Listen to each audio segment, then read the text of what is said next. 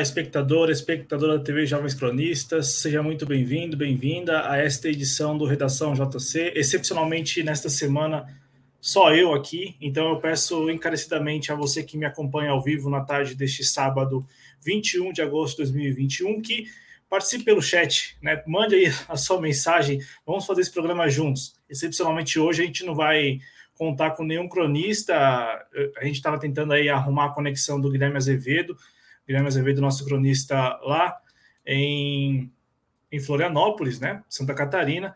E aí, bom, é, acabou que a conexão dele não deu certo e, e eu vou fazer sozinho hoje o programa. E eu estou vendo que aqui no chat já tem um camarada muito bacana que a gente vai compartilhar um pouco da, da história, da situação. E a propósito, eu vou fazer esse convite aqui. É, não sei se ele estaria disponível, mas se ele quiser participar do programa, eu estou me referindo ao Ederson Ricardo não estava combinado, mas se ele quiser participar do programa, enfim, entrar aqui, é, eu posso mandar o, o link lá para ele compartilhar com vocês o que aconteceu nessa semana em relação ao perfil dele lá no Twitter e, e também um, um, pouco da, do, do trabalho que ele está tendo agora, desde terça-feira, que fazer para poder encontrar a justificativa pela qual o Twitter o, o excluiu, suspendeu a sua conta né, na última semana. Mas o programa desta semana, o programa deste sábado, eu peço seu like, peço aí que você participe pelo chat, que se inscreva na TV Jovens Cronistas. É, é, bem, é bem claro o nosso tema de hoje. Nosso tema, a gente não conseguiu fazer redação na semana passada, né?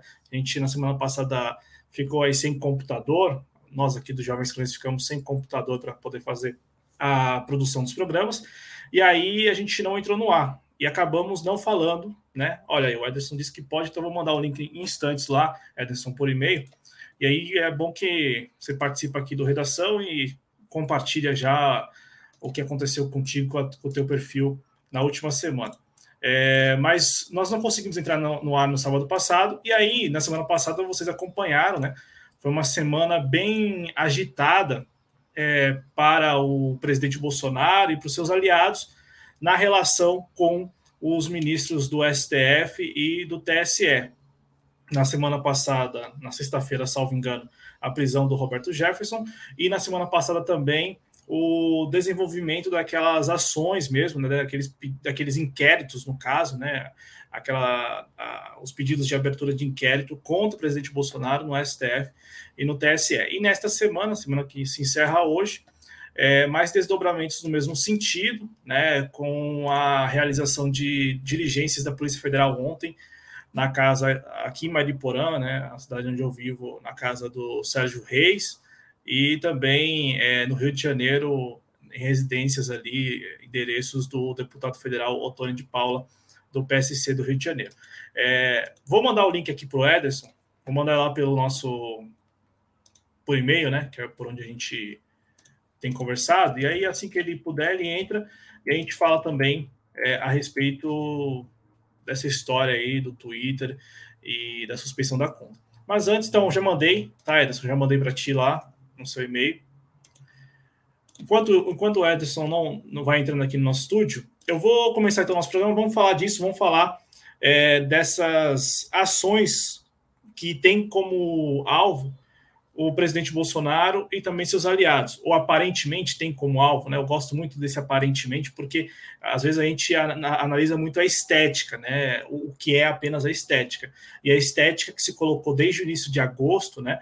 Com aquela decisão lá do TSE de enviar uma notícia crime para o STF, pedindo para que incluísse o presidente Bolsonaro no rol de investigados ali daquele daquele inquérito super controverso, que é o inquérito das fake news, relatado pelo Alexandre de Moraes. Desde então, a gente tem visto que esteticamente há, há uma operação mesmo, com, tendo como alvos o presidente Bolsonaro e os seus aliados mais próximos, né?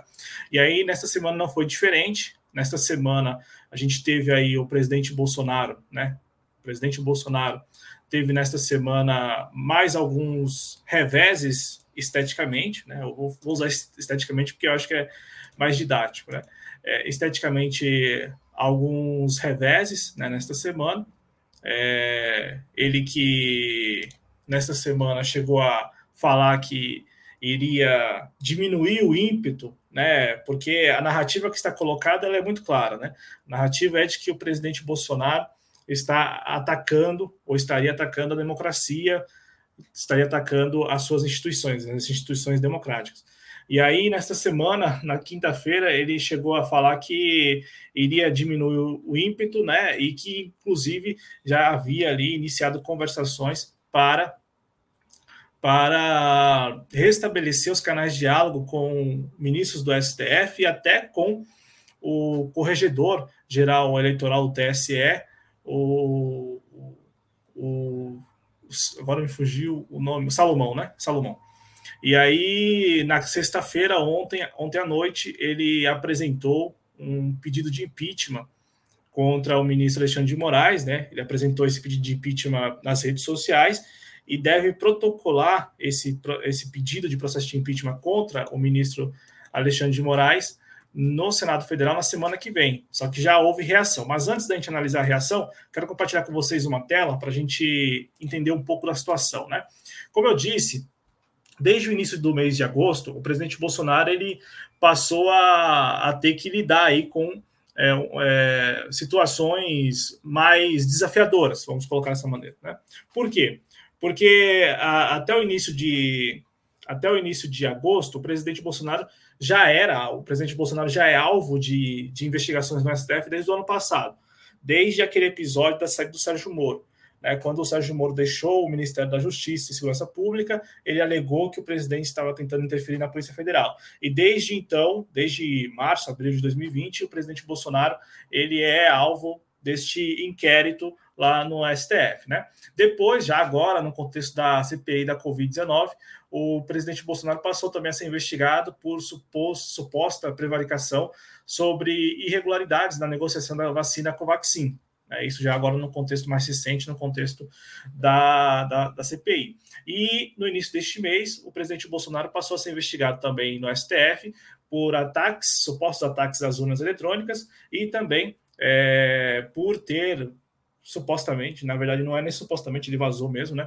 Dados de um inquérito sigiloso da Polícia Federal, é um inquérito que foi solicitado em 2018 pela final de 2018, início de 2019, pelo Tribunal Superior Eleitoral, né? Para investigar ali é, possíveis irregularidades, na verdade, um possível ataque hacker a, ao sistema eleitoral, né? E, e aí, como ele disponibilizou isso publicamente em, em uma das suas lives, ele também está sendo investigado lá no STF em, em, em, relação a esse vazamento. E no TSE há um inquérito administrativo que apura se o presidente Bolsonaro ou apura os, os tais supostos ataques do presidente Bolsonaro contra o sistema de votação eletrônico. E aí eu, eu volto aqui a tela para mim, para a gente conversar a respeito de como foram as duas últimas semanas, né? As duas últimas semanas elas foram bem agitadas, como eu disse no início do programa, porque na semana passada, já até falei, né? Semana passada, a prisão do Roberto Jefferson, que é um, um aliado de primeira hora do presidente Bolsonaro, né? E foi, e foi preso porque é, tem feito aí manifestações públicas é, na mesma linha do que pensa ou, ou que dispensar o presidente Bolsonaro. E, e aí, a partir da prisão dele, várias pessoas próximas a Roberto Jefferson se manifestaram publicamente cobrando alguma ação do presidente Bolsonaro, da presidência da República.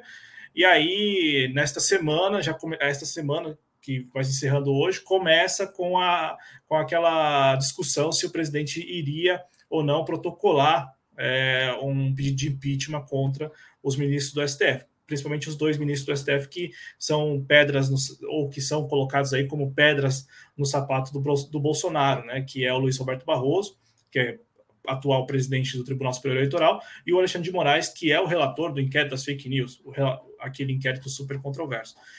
A semana começa dessa forma, vai se desenrolando a semana, e aí, como eu disse, na quinta-feira, o próprio Bolsonaro disse que, que, queria retomar o diálogo. Né? Uma visita que ele fez a Cuiabá, ele fala isso, que, que por ele, é, por ele a, a, situação pode melhorar, que ele iria que ele até aceitava, foi essa versão que saiu na imprensa, de que o Bolsonaro aceitava conversar com o Moraes, o Barroso, e como disse também com o corregedor eleitoral lá do TSE, o Luiz Felipe Salomão. E, e aí termina a semana mesmo, né? Ontem à noite, uma publicação no Twitter, o presidente é, disponibiliza ali um PDF de 18 páginas, é, no qual ele, ele pede né, o, o, a abertura do processo de impeachment contra o Alexandre de Moraes. E aí já começa a mudar um pouco de figura, né? Ah, o presidente ele, ele, ele assume uma posição que é inédita, né? Para a, a nossa história, o presidente apresentando um pedido de impeachment contra o ministro do STF. Só que veja só, né? Ele, ele protocola um pedido de impeachment para um ministro do STF, né? Sendo que você também tem o Luiz Roberto Barroso, que, que, que em tese também é, anda incomodando, principalmente na, na, na disputa de narrativa né, que se estabeleceu.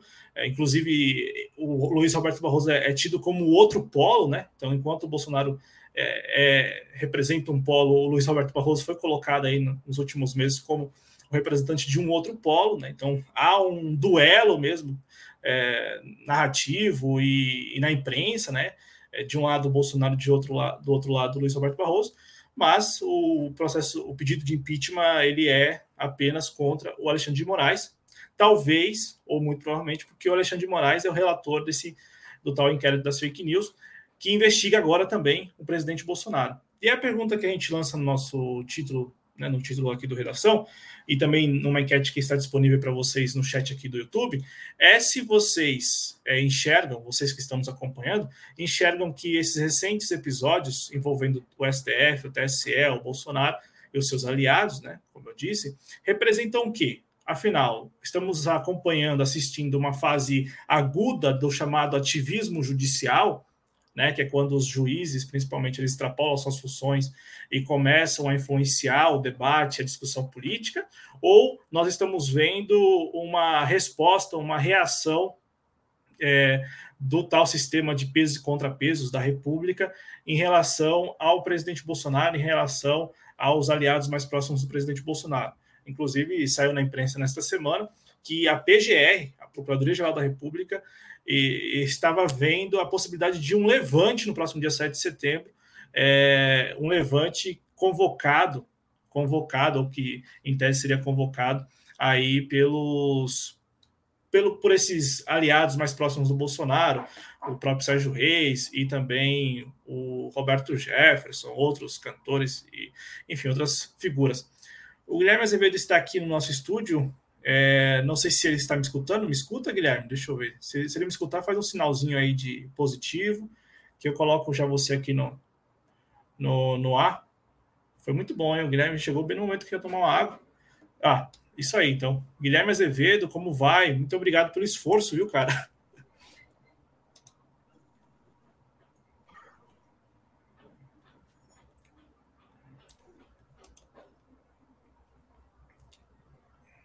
Vamos ver se o. Não é fácil, cara, não é fácil. É, tu consegue me escutar não? Consigo sim, consigo sim. Tem um delay, mas consigo. Você escuta mais ou menos sim ou não? Te escuto.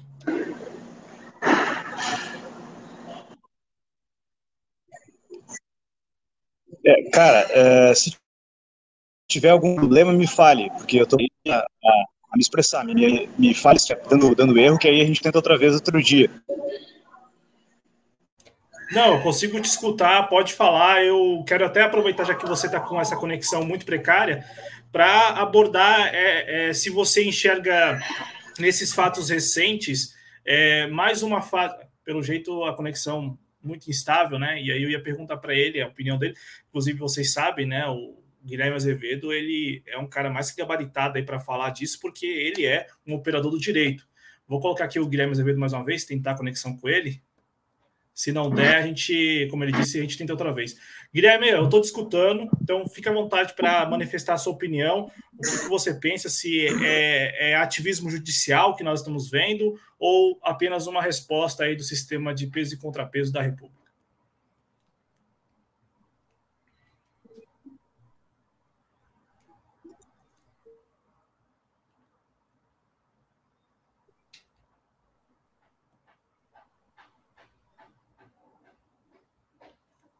É, pelo jeito a gente não vai conseguir, não. Tá bem, tá bem instável a conexão.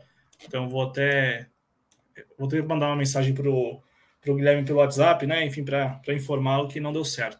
Quem está por aqui também no nosso estúdio já é o Ederson Ricardo, que vocês conhecem nas redes como Ederson Schmidt, também é o sobrenome dele. Então, Ederson Ricardo, prazer, seja muito bem-vindo à TV Jovens Cronistas, como vai?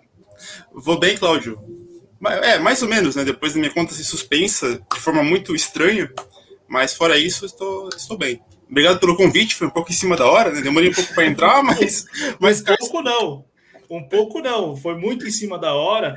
É, mas que bom, que bom que você estava aqui no chat e que bom que a gente também vai poder pautar esse assunto. É, só antes, quer, quer responder a, a, pergunta que a gente lançou no chat e que também no chat não no título aqui do vídeo e que também está na nossa enquete aí do chat se esses fatos recentes das últimas duas semanas trata-se de uma fase mais aguda daquele chamado ativismo judicial, né, em que os juízes eles tomam para si causas políticas e começam a influenciar no, no, debate, na discussão, ou se é apenas uma resposta, mesmo como algumas pessoas enxergam, uma resposta do sistema republicano de pesos e contrapesos. Bom, será que essa questão não pode ser as duas coisas? Porque a, a República, ela, né, pelo menos na minha humilde opinião, eu sigo um pouco a ideia do Nidorix, né? A República está apodrecida.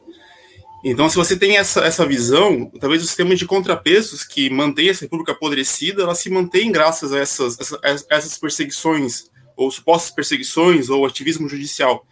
Até porque, se for para pensar, voltar um pouco no tempo, é, em 2016, o golpe que aconteceu contra, contra o Brasil, né, né, que teve, foi figurado na figura da Dilma, foi um golpe que teve a participação direta do STF, e o mesmo STF que hoje é visto como o defensor da democracia. Então, né, você vê que as coisas não.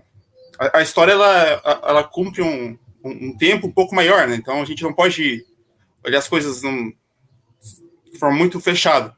Talvez as duas coisas caminham juntas. Talvez essa, essa, essa perseguição, né, essa, esse, esse, ativismo judicial, ele, ele, ele, ele existe justamente para tentar manter a estrutura republicana apodrecida de pé. Pode ser, hein? Uma boa. Uma boa é, um, é, um, é assim, né, estou pensando agora, né? então. Não, mas... Mas, mas... pode ser, porque é, basicamente, se a gente analisar pelo, pela, digamos assim, pelo resultado concreto disso tudo, é que o status quo ele é mantido, né? Porque na prática nada muda na prática. Exatamente essa questão. E muitas da, muita das do que hoje o, o TSE, o STF chama de, de ataque ao sistema eletrônico, né? Que que é, é uma coisa que eu tenho um pouco mais de familiaridade, porque é uma coisa que eu já pesquisei, já. Inclusive, ontem, minha conta da suspensa, fui me, me divertir com outras coisas. Fiquei pesquisando nos jornais da Biblioteca Nacional Digital, que é uma coisa que eu super recomendo qualquer pessoa fazer. Pesquisando como que era, por exemplo, nos anos 2000, o Brizola, como o Brizola tinha essa relação com as urnas eletrônicas. E o Brizola utilizava argumentos, assim, bastante agressivos, assim, atacava o sistema, falava que o sistema levava fraudes, isso lá nos anos 2000. E o TSE também entrava na disputa, defendia o sistema, falando, falando que era que o Brizola falava era, era falso. Enfim, uns, uns, argumentos que, de certa forma, né, longe de mim comparar o Brizola ao Bolsonaro, né, pelo amor de Deus, mas os argumentos eram, eram parecidos. Então, essa, essa crítica do, ao sistema eletrônico ela não nasceu com o Bolsonaro, né, a, gente, a gente sabe disso, ela já é, ela já é bem antiga. E então, né, muito da, e na época isso né, tinha um, um, impacto, mas o impacto não, não, não, era tão, tão grande. Talvez se hoje alguém, alguém da esquerda, né, como eu, qualquer outra pessoa, né, criticar o sistema eleitoral, a gente talvez tenha uma, uma resposta diferente do que tinha na, na época. Talvez o, o, aparato jurídico, que hoje é muito mais forte, até porque desde o do golpe de 2016 o STF tom, ganhou um protagonismo muito, muito forte no meio político, que é uma coisa que na época, lá nos anos 2000, não, não existia. Então, né, houve essa, essa, essa mudança na estrutura do, do, Estado brasileiro, que eu acho que a gente tem que ficar, ficar atento nisso, tentar entender as coisas a partir de uma, não uma visão dicotômica, né, de, ah, ou a, do sistema de contrapesos ou, ou a, até porque essa, essa, visão de contrapesos é, é uma bobagem liberal, né? Vamos, vamos, ser sinceros. Isso ali é uma bobagem liberal, porque dá, as instituições elas são independentes, não sei o quê. Não, isso não existe. A gente sabe que o, que o Estado burguês é um Estado, um estado de classe, que é um Estado que né, a independência dos poderes ela só existe na teoria. Na prática, a gente sabe bem que o negócio é bem diferente. É ministro do TSS reunindo com, com deputados, é, no encontros, né, com, a gente viu isso recentemente, né, o Barroso se, se encontrando com, com deputados para é, o, o, próprio Barroso defendendo o semipresidencialismo. A gente vê que o negócio é um pouco mais complexo do que necessariamente uma visão uma visão teórica das instituições uh, independentes e tal. Mas esse é um debate longo para ficar aqui o dia inteiro falando sobre isso. Não, não, e, e, é isso. Eu também, particularmente, penso dessa forma. É muito abstrato, sabe? É, é, é muito subjetivo. E, e, eu acho que se a gente se pautar pelo que é concreto, e aí eu, você já foi muito feliz em lembrar como que era a discussão lá no início do século, nesse, né, nessa, nessa, nesse debate aí sobre o voto auditável, a impressão do voto. E mais recentemente, não foi. Eu até falei isso, eu tive que publicar isso, registrar isso no Twitter, porque não fui eu que falei que o Barroso e o Alexandre de Moraes estavam articulando com deputados. Quem falou foi a Folha de São Paulo, é. que deu isso né, na, na coluna painel. E, e o, o que me espantou é que não faz sentido nenhum um, um ministro do STF marcar audiências com lideranças partidárias, políticas e tal, para convencê-los a, a, votar de uma maneira ou de outra. Isso não, não entra na, na minha cabeça. Só que é, a mídia hegemônica noticiou isso como sendo algo normal. E aí eu acho que também tem um pouquinho do que você falou sobre a, como o STF, nos últimos, sei lá, principalmente nos últimos 10 anos, na, na última década, ganhou uma dimensão no debate público, na, no debate político, né? não no debate público, mas debate político, impressionante. Hoje tudo passa pelo STF, né? Tudo mesmo, absolutamente tudo. E, e aí, eu, aí eu vejo que não, não há muita, é, digamos assim, muita solidez nessa, nessa ideia de que nós tenhamos um sistema de peso e contrapeso. O que eu quero já aproveitar que você está aqui é, quero conversar com você, é que também tem um pouco de conveniência nisso tudo, né? Porque, pelo que nós acompanhamos, a, o Alexandre de Moraes e o, o, STF, a partir da figura dele, passou a, a mirar um pouco mais né, o, ao, ao presidente Bolsonaro e seus aliados, depois que o, a, o, as, a, o discurso, enfim, vamos ficar no discurso, porque é basicamente isso. Não houve nenhuma ação concreta, mas o discurso começou a tomar uma dimensão também um pouco mais violenta, né? Então tem um pouco de conveniência também nessa, nessa história, né? Não, com toda certeza, tem mesmo. E. O, o Ederson, eu vou, vou passar aqui no chat rapidamente. Claro. E aí a gente já começa até a falar dessa situação mais particular sua dessa última semana. E eu vou tentar aqui, enquanto você vai comentando, vai falando, eu vou tentar marcar lá no Twitter, né? Porque tem um pessoal lá no Twitter, você está suspenso, mas, o, mas você também está conseguindo ver as publicações. Tem um pessoal que está super engajado aí, falando é, a respeito da, do que aconteceu é, com a sua conta. Mas antes, registrar aqui alguns comentários. É, para quem está chegando aqui na TV Jovem Experiência agora e não está entendendo absolutamente nada, porque a gente divulgou que o Guilherme Azevedo estaria aqui, e quem está aqui é o Ederson Schmidt, pela primeira vez na TV Jovem Cronistas, e, e algo assim que foi bem típico de TV independente mesmo, né? De mídia independente, chama, aparece e a gente começa a falar. É, é, é o seguinte: o, o Guilherme Azevedo está com problema na conexão. A gente tentou por 30 minutos resolver, não deu certo. Aí eu falei: bom, vamos entrar no ar, vou tentar fazer uns, alguns minutos aí para registro histórico e a gente segue o nosso final de semana. Aí o Ederson já apareceu aqui no chat e o Ederson é o Ederson Schmidt, do Twitter, e que também publicou um artigo muito completo lá no nosso site, em jcrones.com, a respeito do voto impresso auditável. E aí, é, como nós fizemos aqui também na TV Jovens Cronistas, a discussão aqui é uma discussão muito mais técnica mesmo e, e levando em consideração a história do tema e não a particularidade de que neste momento o presidente é o Bolsonaro e os, seus, e, e, os seus aliados e eles todos ali assumiram essa pauta como deles. Não é, é particularmente aqui nas discussões que nós tivemos no canal a respeito desse assunto, principalmente com a Milka Brunaz, a gente quase nem citou o Bolsonaro ou a, a, a, ideia de que eles estão assumindo essa pauta agora. A gente sempre tentou pautar mais pelo aspecto histórico da bandeira, né, da impressão do voto e também da crítica a, ao, ao, sistema eleitoral, ao TSE, e, e pouco falamos sobre a, digamos assim, a, a, a, conveniência, a particularidade que neste momento o Bolsonaro e seus aliados estavam defendendo ou estão defendendo essa pauta. Rapidamente, aqui agradecer a Josiane Gonçalves, que já votou na nossa enquete, disse que votou, na opinião dela, que o que nós estamos vendo é uma resposta das instituições à barbárie, na opinião dela, do Bolsonaro. O Ulisses Santos disse que concorda com a Josiane. O Ulisses Santos, que é nosso cronista aqui, apresentador do Bate-Papo Cultural. É, por aqui também o Zenóbio, Aí, ainda essa história de golpe, é, o Antônio Silva fala que Brizola. Ah, escreve aqui: o Brizola falava a verdade. O Matheus Fernandes mandou boa tarde e diz assim: o Bolsonaro precisa desviar a atenção da economia da CPI mesmo, ele não tem o que apresentar. É, e, e aí ele falou: o Antônio fala que não há nada que se compare a Bolsonaro. E é completamente, eu assino embaixo. E tanto é que quando eu falo que a gente aqui tentou pautar essa discussão mais pelo aspecto histórico e técnico do que necessariamente é, a PEC 135 mesmo, e a autoria da Bia Kisses e a, a, o que o presidente Bolsonaro falou sobre isso, é porque eu acho que o trabalho do Ederson foi muito importante né, para a gente aqui, Ederson, e eu vou compartilhar com você, que quando a gente começou a. Neste ano, né? Eu tinha, eu tinha visto que em 2019 a Bia eu tinha acompanhado 2019, só que em 2020 ficou parado mesmo, então a gente quase não deu a menor atenção para a PEC 130, 135. E aí, em 2021, com a retomada dessa discussão, eu vi a sua thread lá no Twitter, é, e uma thread muito, assim, fruto de uma pesquisa, imagino, uma pesquisa bastante extensa, né?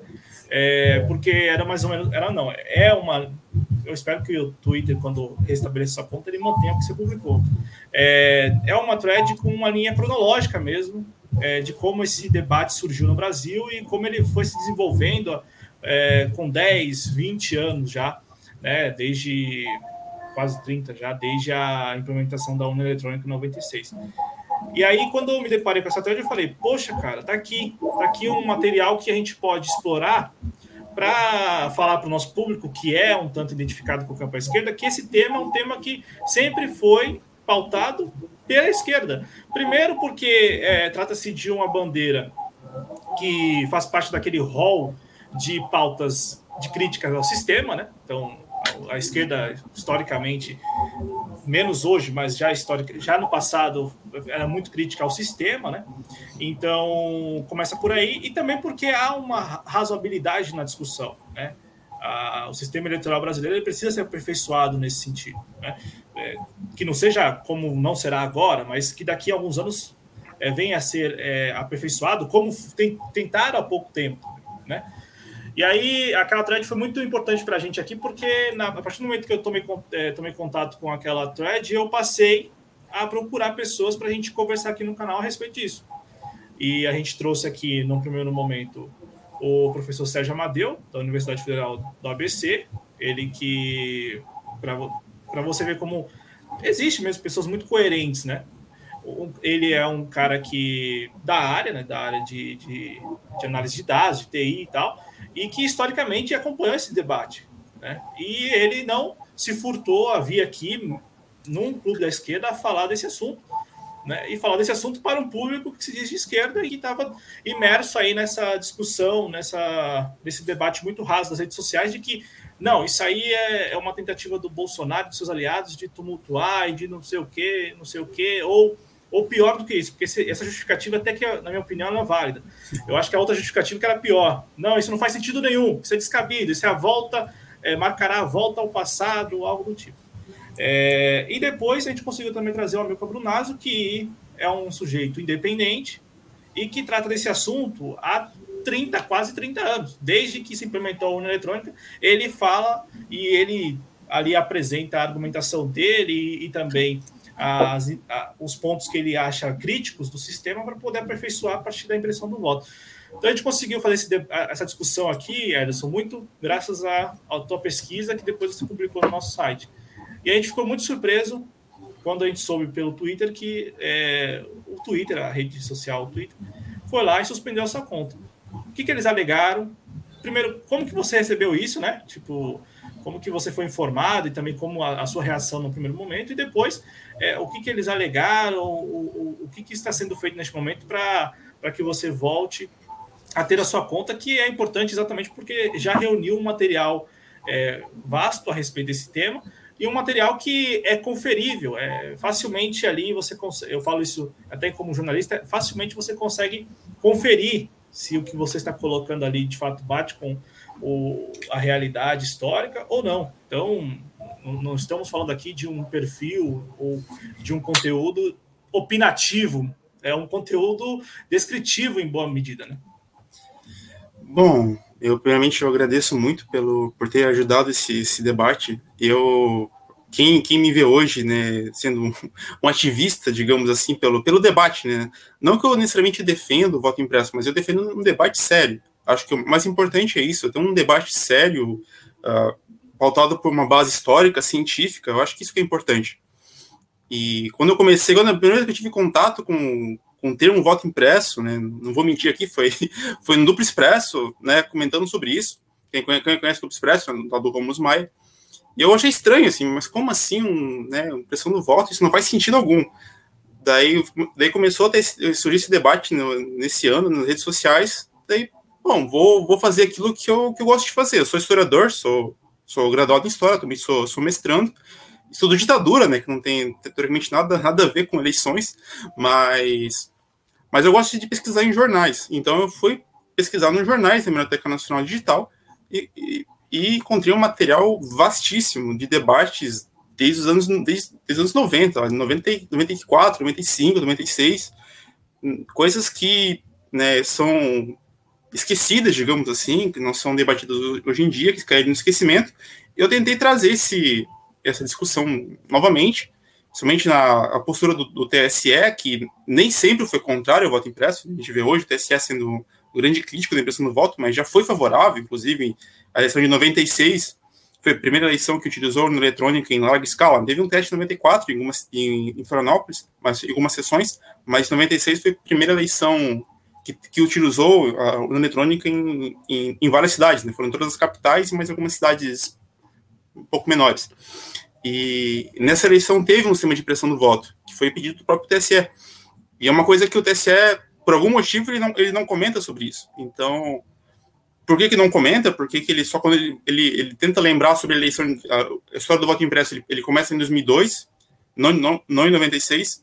É uma coisa que eu também realmente não, não consigo entender, não sei porque ninguém nunca questionou isso para nenhum presidente, ex-presidente do TSE, ou até para o Barroso. E é uma, é uma coisa que realmente eu, eu não sei. Mas então eu fui pesquisar. Fui pesquisar nos jornais, fiquei algumas semanas pesquisando, anotando tudo num caderninho para tentar criar uma, uma narrativa coesa do, dos acontecimentos. E escrevi lá a thread, foi a thread, não sei se foi em março que eu escrevi, escrevi a primeira, que era para ser só uma, nunca pensei em fazer mais, mas depois eu vi que tinha um debate muito maior nos anos dois, na, 2010. A, a, primeira, é, basicamente, é só dos anos só 2002 e, e só. Depois eu, eu expandi um pouco, fiz, fiz, fiz três threads, mais várias, várias atualizações e ficou uma coisa muito gigante, daí eu pensei, vamos fazer um texto para tentar botar as coisas para um pouco mais, mais coesas no texto certinho. Daí eu fiz o, eu fiz, o texto, né? mandei mandei para vocês, vocês publicaram, agradeço, foi muito, foi muito bom, agradeço muito vocês, porque foi um texto que já já, já estava um tempo escrito, eu não, não sabia onde publicar, e vocês abriram as portas, e eu agradeço muito, agradeço muito por ter ajudado esse debate. E então, né, basicamente essa o resumo do resumo da, da história do, desse meu desse meu encontro com, com, esse tema. E lá, lá no Twitter, né, sempre tive uma uma espécie de uma militância, digamos assim, um ativismo em prol do, do debate, né? Via muita gente do campo de esquerda, inclusive deputados, né? E eu falo isso com tristeza porque eu tenho uma certa simpatia pelo PSOL, principalmente da ala, da ala do Nidorix, e vejo deputados do PSOL que votaram favoráveis lá em 2015, 2017, Agora simplesmente mudaram o discurso e, e não mudaram o discurso no sentido, ah, o que o Bolsonaro fala, ele tem um discurso radical, a gente tem que ser contra esse discurso radical. Não, ele tem o, discurso do vários deputados, por exemplo, Ivan Valente. Ivan Valente voltou favorável em 2015. Ele fez uma live falando que ah, isso é uma loucura, porque os, os técnicos que o, que o, Bolsonaro pega, contrata para falar, são os técnicos dele, não tem nada a ver com paciência, não sei o quê. Sendo que ele próprio votou favorável em 2015, com, junto com todo o partido dele. O pessoal, todos os, acho que na época eram cinco deputados, todos votaram favoráveis. 2015, 2017 também votaram, votaram favoráveis. E. No caso, né, só o, o Glauber, que falou pelo, pelo partido. E basicamente eles esquecem isso. Eu, eu sou historiador, eu, eu, eu né, eu tenho um debate, um debate histórico para trazer sobre isso. Hum, pelo menos manter uma certa coerência. Pô, 2017, são quatro anos atrás. Eu só mudar completamente o, o, o, sentido do discurso, isso é uma coisa que eu não consigo entender, não, não, não, não, não, não entra, sabe? Então, então, né, talvez até esse, esse ativismo de, de comentar, de, de tentar conversar com, com certos partidos, com certas pessoas, políticos, né, questionar publicamente, né? Talvez foi isso ou não foi, eu realmente não sei, porque a minha conta foi suspensa na, na terça-feira, dia 17, sem qualquer motivo, simplesmente entrei, vi que a conta não estava suspensa, não conseguia mais interagir. Eu consigo entrar, consigo ver os, os, comentários, consigo pesquisar, consigo fazer tudo. Eu só não consigo interagir. Inclusive, vi os, os comentários de, de vocês, do Diego Aranha, do, do César e do, de, de várias pessoas, várias pessoas aqui que eu são que comentaram, que questionaram o Twitter sobre o que motivou, e eu realmente não sei o que motivou. Simplesmente foi do nada. Eu já entrei com recurso logo na terça-feira, terça-feira de noite. Até agora não obtive nenhuma resposta. E o que eu posso fazer é esperar. É esperar para ver o que qual a justificativa que o Twitter vai dar, isso se der alguma justificativa pelo, pela suspensão da conta.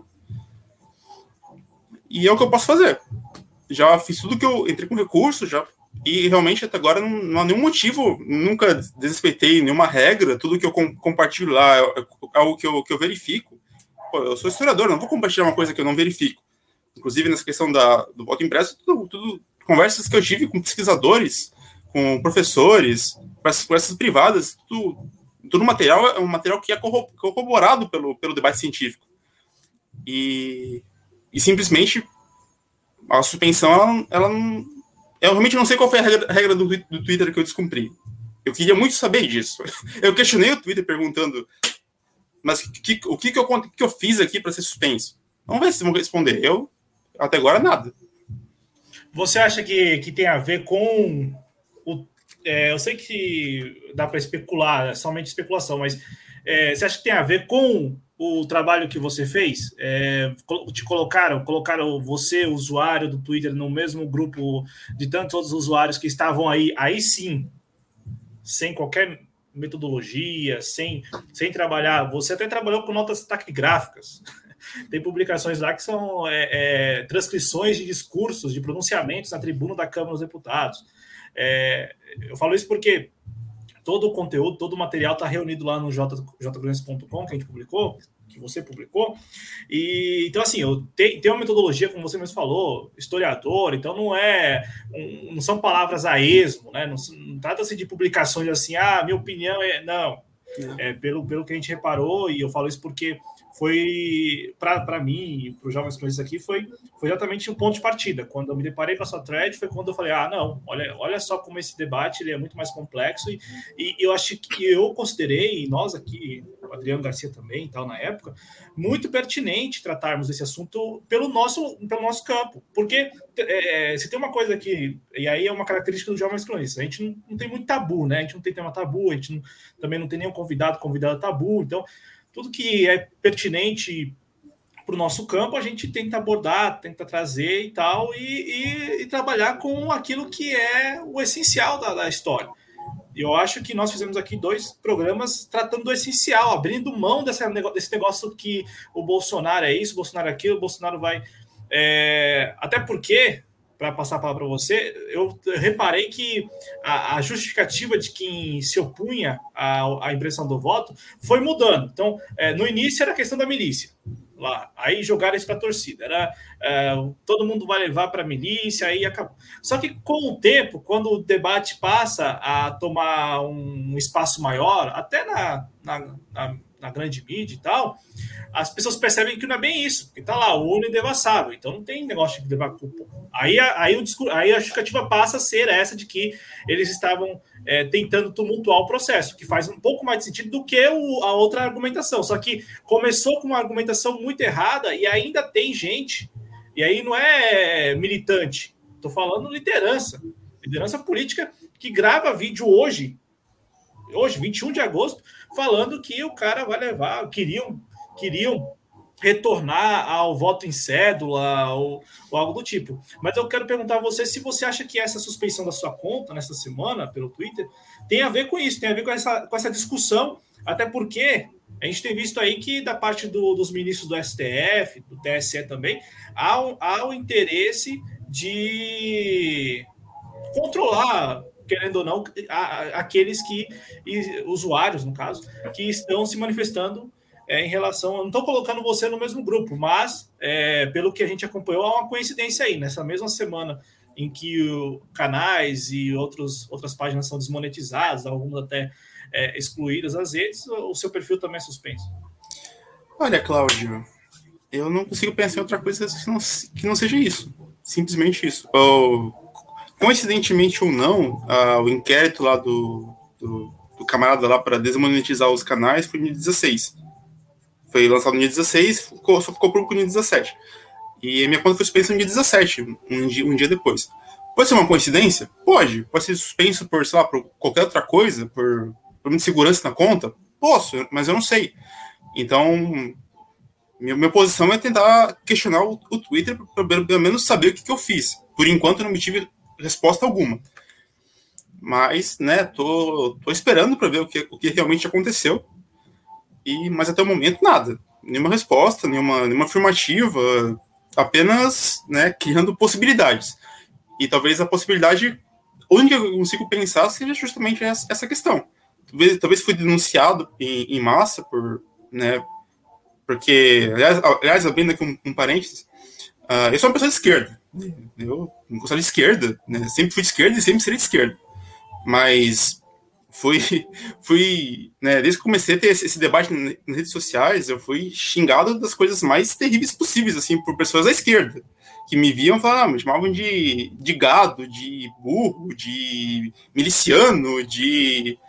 Enfim, de todos os adjetivos, assim, dos mais baixos possíveis. E, e do nada, assim, simplesmente chamava, compartilhava os, os, os vídeos, os as coisas antigas, apenas falando, olha, isso, esse aqui é um debate que ele não nasceu agora, ele não começou em 2019 com a, PEC da Bia Kicis, é um debate que já vem desde os anos 90, que já foi apoiado pela esquerda, na verdade, né? O, o primeiro projeto, propriamente dito, foi do, foi do Requião, lá em 98, e e apoiado pelo Brizola, né? O Brizola sempre foi um, um, grande crítico do sistema eleitoral brasileiro, morreu sendo um grande crítico do sistema eleitoral brasileiro, comprou uma briga com Lula em 2013, quando, quando Lula tirou a obrigatoriedade do voto impresso. O Brizola foi na, nos, na, na, imprensa, inclusive até tenho aqui um, um, um, artigo do Brizola lá de 2003, falando que o, né, criticando o PT e o Lula por ter entrado num, num conluio com com, o Eduardo Azeredo, que é, que é um senador do, do PSDB, que criou, que criou o projeto, e do, do, do TSE, um conluio entre, entre esses três grupos, o, o Azeredo, o PT e o, e o TSE, para tirar a obrigatoriedade do voto impresso. Então, esse, esse debate ele já, é, já é muito antigo, já foi defendido pela, pela, pela esquerda, né? sempre foi pro, pelo PDT mesmo, o PDT tem um, tem um histórico muito, muito rico de defesa do voto impresso, mas não só o PDT, o PT tem uma posição meio dúbia, já, já foi contra, já apoiou, já tem teve deputado, teve deputado que comprou briga com, com o ministro do TSE, no caso foi o Geraldo Maguela, lá em 2006, é, falou que o sistema do, do, do TSE, o, sistema do TSE é, o, o TSE trata a urna como um templo sagrado onde, onde só entram grandes monges. Essa é a frase do Geraldo Maguela lá em 2006, quando começou a ter um novo debate no voto impresso que, que culminou no, na aprovação em 2009 do, da lei que foi sancionada pelo Lula em 2009, que também previa a obrigatoriedade do voto impresso. Então, esse é um debate antigo, muito antigo, e basicamente o que eu, o que eu levava para discussões no Twitter era isso. Era, olha, esse, é esse é um debate que tem uma pauta científica, né, só ver quantos países do mundo utilizam um sistema eletrônico, puramente eletrônico de votação, né, são, são um pouco de Brasil, botou em Bangladesh e alguns outros territórios no, pelo, pelo, pelo mundo, nos Estados Unidos, mas, mas é, a, é a minoria. E, e, basicamente o que eu era recebido com, com bastante agressividade. O que né, também dá um, um, debate muito, muito interessante sobre, sobre bolhas sociais, redes sociais, sobre psicologia das redes sociais, que é, né, que é algo, é algo fascinante de, de pesquisar, mas terrível de, de estar lá presenciando, porque não, não, não, é uma coisa né? De vivenciar, deve ser horrível é, vivenciar é, isso. Exatamente, é, não, não é muito agradável vivenciar isso, mas, mas no começo até eu ficava irritado, depois eu tava, até achava graça já, porque me acostumei de ser bloqueado, de ser xingado, até achava graça. Mas, mas, mas voltando à questão, olha, talvez, talvez, talvez eu tenha sido né, denunciado por alguém, por, por algum motivo, não sei por qual, e o Twitter fez bem suspender a conta. Mas, mas não sei se foi isso, porque eu, geralmente eu, eu nunca tratei, nunca, nunca desrespeitei ninguém, não é do meu objetivo fazer isso. Eu era xingado, mas eu, eu não xingava, eu só compartilhava as coisas. E então o que é mais estranho ainda de tentar entender essa, essa suspensão da, da conta. Por enquanto, eu estou esperando uma resposta do Twitter para ver o que aconteceu. E se não vier nenhuma resposta, eu vejo o que eu faço. Se eu crio uma conta nova ou. Não sei. Por enquanto, eu estou só na, na expectativa do que pode acontecer. Uma vez aconteceu isso com a gente, Aí a gente até criou um outro perfil, porque o YouTube, o YouTube não, o Twitter foi lá suspe suspendeu nossa conta, então a nossa, nossa, conta continuava existindo lá, né? E aí o, o pessoal ia tentar acessar, é, quando acessava, aparecia uma mensagem, né? É, uma mensagem do tipo assim, é, tipo, tipo, não acesse essa conta, mas era basicamente assim, essa conta tem um potencial, é potencial, sei lá, tinha alguma coisa assim, um textinho bem, bem daquele tipo amedrontador para quem está é, querendo seguir ou, ou, ver, ler as, as publicações. E aí o YouTube não, não apresentou nenhuma justificativa e passou uma semana, na verdade, duas semanas, não, minto, minto, foi mais, foi, foi quase um mês. Passou quase um mês e restabeleceu a conta, sem apresentar qualquer justificativo, né? E eu estava comentando ontem com o Daniel Faleiros aqui no Pelas Barbas que eu não sei como que você acompanha isso, mas é, eu sei que este espaço aqui não me pertence, esse espaço não é público, do YouTube, do Twitter, enfim, das redes sociais, né? Não, não é um espaço público. No entanto, o, o Ederson, eu acho que seria muito mais transparente é, uma, a rede social chegar para mim e falar, enquanto usuário, falar: ó, é o seguinte, sua conta foi excluída porque eu não quero mais você aqui. Eu acho que seria muito mais transparente, mais honesto falar isso, do que alegar que você violou tal termo e aí não explicar o termo, geralmente é isso. Você violou, geralmente é isso, né? Você violou os termos é, da rede, mas não apresenta qual termo você teria violado. E, e também é, quando vem com aquela, com aquela história de que, que é a história mais recente, né, de que você está difundindo notícia falsa. E aí não apresenta o que, que seria a definição da expressão notícia falsa e o. E, enfim, então eu acho que seria muito mais honesto, já que o espaço não é meu, o espaço é do YouTube, do Google, o Twitter lá é, também é um espaço privado, privado que eu digo assim, é, pertence a uma grande big tech, eu acho que seria muito mais é, transparente falar, eu não quero mais você aqui. Então, tivesse chegado para você e falar assim, ah, Ederson, é o seguinte, eu não quero mais você aqui na minha rede. A mesma coisa com, com os canais que estão sendo excluídos aqui do YouTube e tal. Chega e fala, ó, oh, não quero mais vocês aqui. Porque eu acho que essa, essa alegação ela é muito frágil. A alegação, além de ser frágil, é muito subjetiva também, né? De que ah, a notícia é falsa. Porque imagina só se a sua conta foi suspensa nesse contexto do inquérito lá do, do TSE. Bom, o, o que, que você publicou ali que te enquadraria como um outro sujeito que sim está, está atacando e, e, e, mais do que atacando, às vezes traz muitas inverdades nas publicações. Por que te coloca, você que fez uma pesquisa mesmo a respeito do assunto, e uma pesquisa, cara, que na boa, parabéns pela pesquisa, porque de fato eu fico imaginando a pessoa acessando todas essas fontes, dando crédito, botando lá referência sabe, com todo aquele cuidado, te colocar no mesmo, no mesmo grupo de um outro sujeito que vai para o Twitter e escreve qualquer coisa. E escreve qualquer coisa não porque ele pensa daquela forma, mas porque ele foi levado a pensar daquela forma pelo presidente ou por um aliado do presidente, que não é nem um pensamento original, geralmente é isso, é apenas reprodução já de algo que foi dito pelo presidente ou por algum aliado dele, sabe? Então, eu particularmente acho que seria muito mais honesto, muito mais transparente a gente chegar e falar: Ó, oh, Ederson, não queremos mais você aqui, então, sei lá, monta, cria um novo perfil ou, de repente, cria um perfil em outra rede, do que suspender sua conta, aí daqui um mês restabelecer a sua conta, sem justificar para você o que, que você tem, tem feito e, e, e você mantido a conta, sabe? Eu acho que é, a rede social deveria, eu acho que deveria ser esse comportamento mais adequado. Mas eu quero comentar com você, Ederson, e aí, para não tomar seu tempo e tal, mas é, você fez várias publicações, né? Várias publicações no mesmo sistema, e muitas publicações você respondia a pessoas que iam lá e, e, e estavam ali diante de uma contradição muito clara, né? E você citou nominalmente aqui algum. Uh, o Chico Alencar, né? O, o Glauber Braga e tal. E, e, aí eu tenho uma publicação aqui que eu quero compartilhar com o público. E não, tá, não, não tem a sua, a sua publicação, mas tem a conversa, né? E eu achei isso aqui assim de um. Explica para o público o que aconteceu aqui, que tá, né, o YouTube suspendeu sua conta, então não dá para não dá para ler aqui o, o tweet.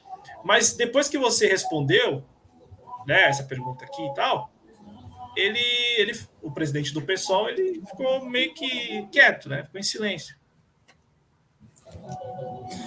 É, o, o, que eu comentei com ele, que não, não aparece ali, ele, ele fala né, sobre o, voto impresso. Eu falei: olha, o voto impresso, que eu até entendo você, o, o partido ser contra o voto impresso atualmente, por, por N motivos, né? A gente sabe que o, que o Bolsonaro tem um discurso, um discurso bizarro, patético em relação a isso, um discurso totalmente errado. E eu, entendo a pessoa ser contra agora. Eu, eu falei isso, eu falei isso para ele, eu entendo o partido ser contra agora. Mas quando o Bolsonaro sair, e ele vai sair, que pelo menos a gente possa voltar a esse debate como o partido sempre fez, que o partido ele sempre apoiou o voto impresso. Desde sempre, tá? Eu, eu, não, sei, eu não sei em 2009, porque em 2009 eu não consegui encontrar a lista, a lista de, de, de como, como, cada partido votou. Mas, até porque em 2002 o partido, o pessoal ainda não existia.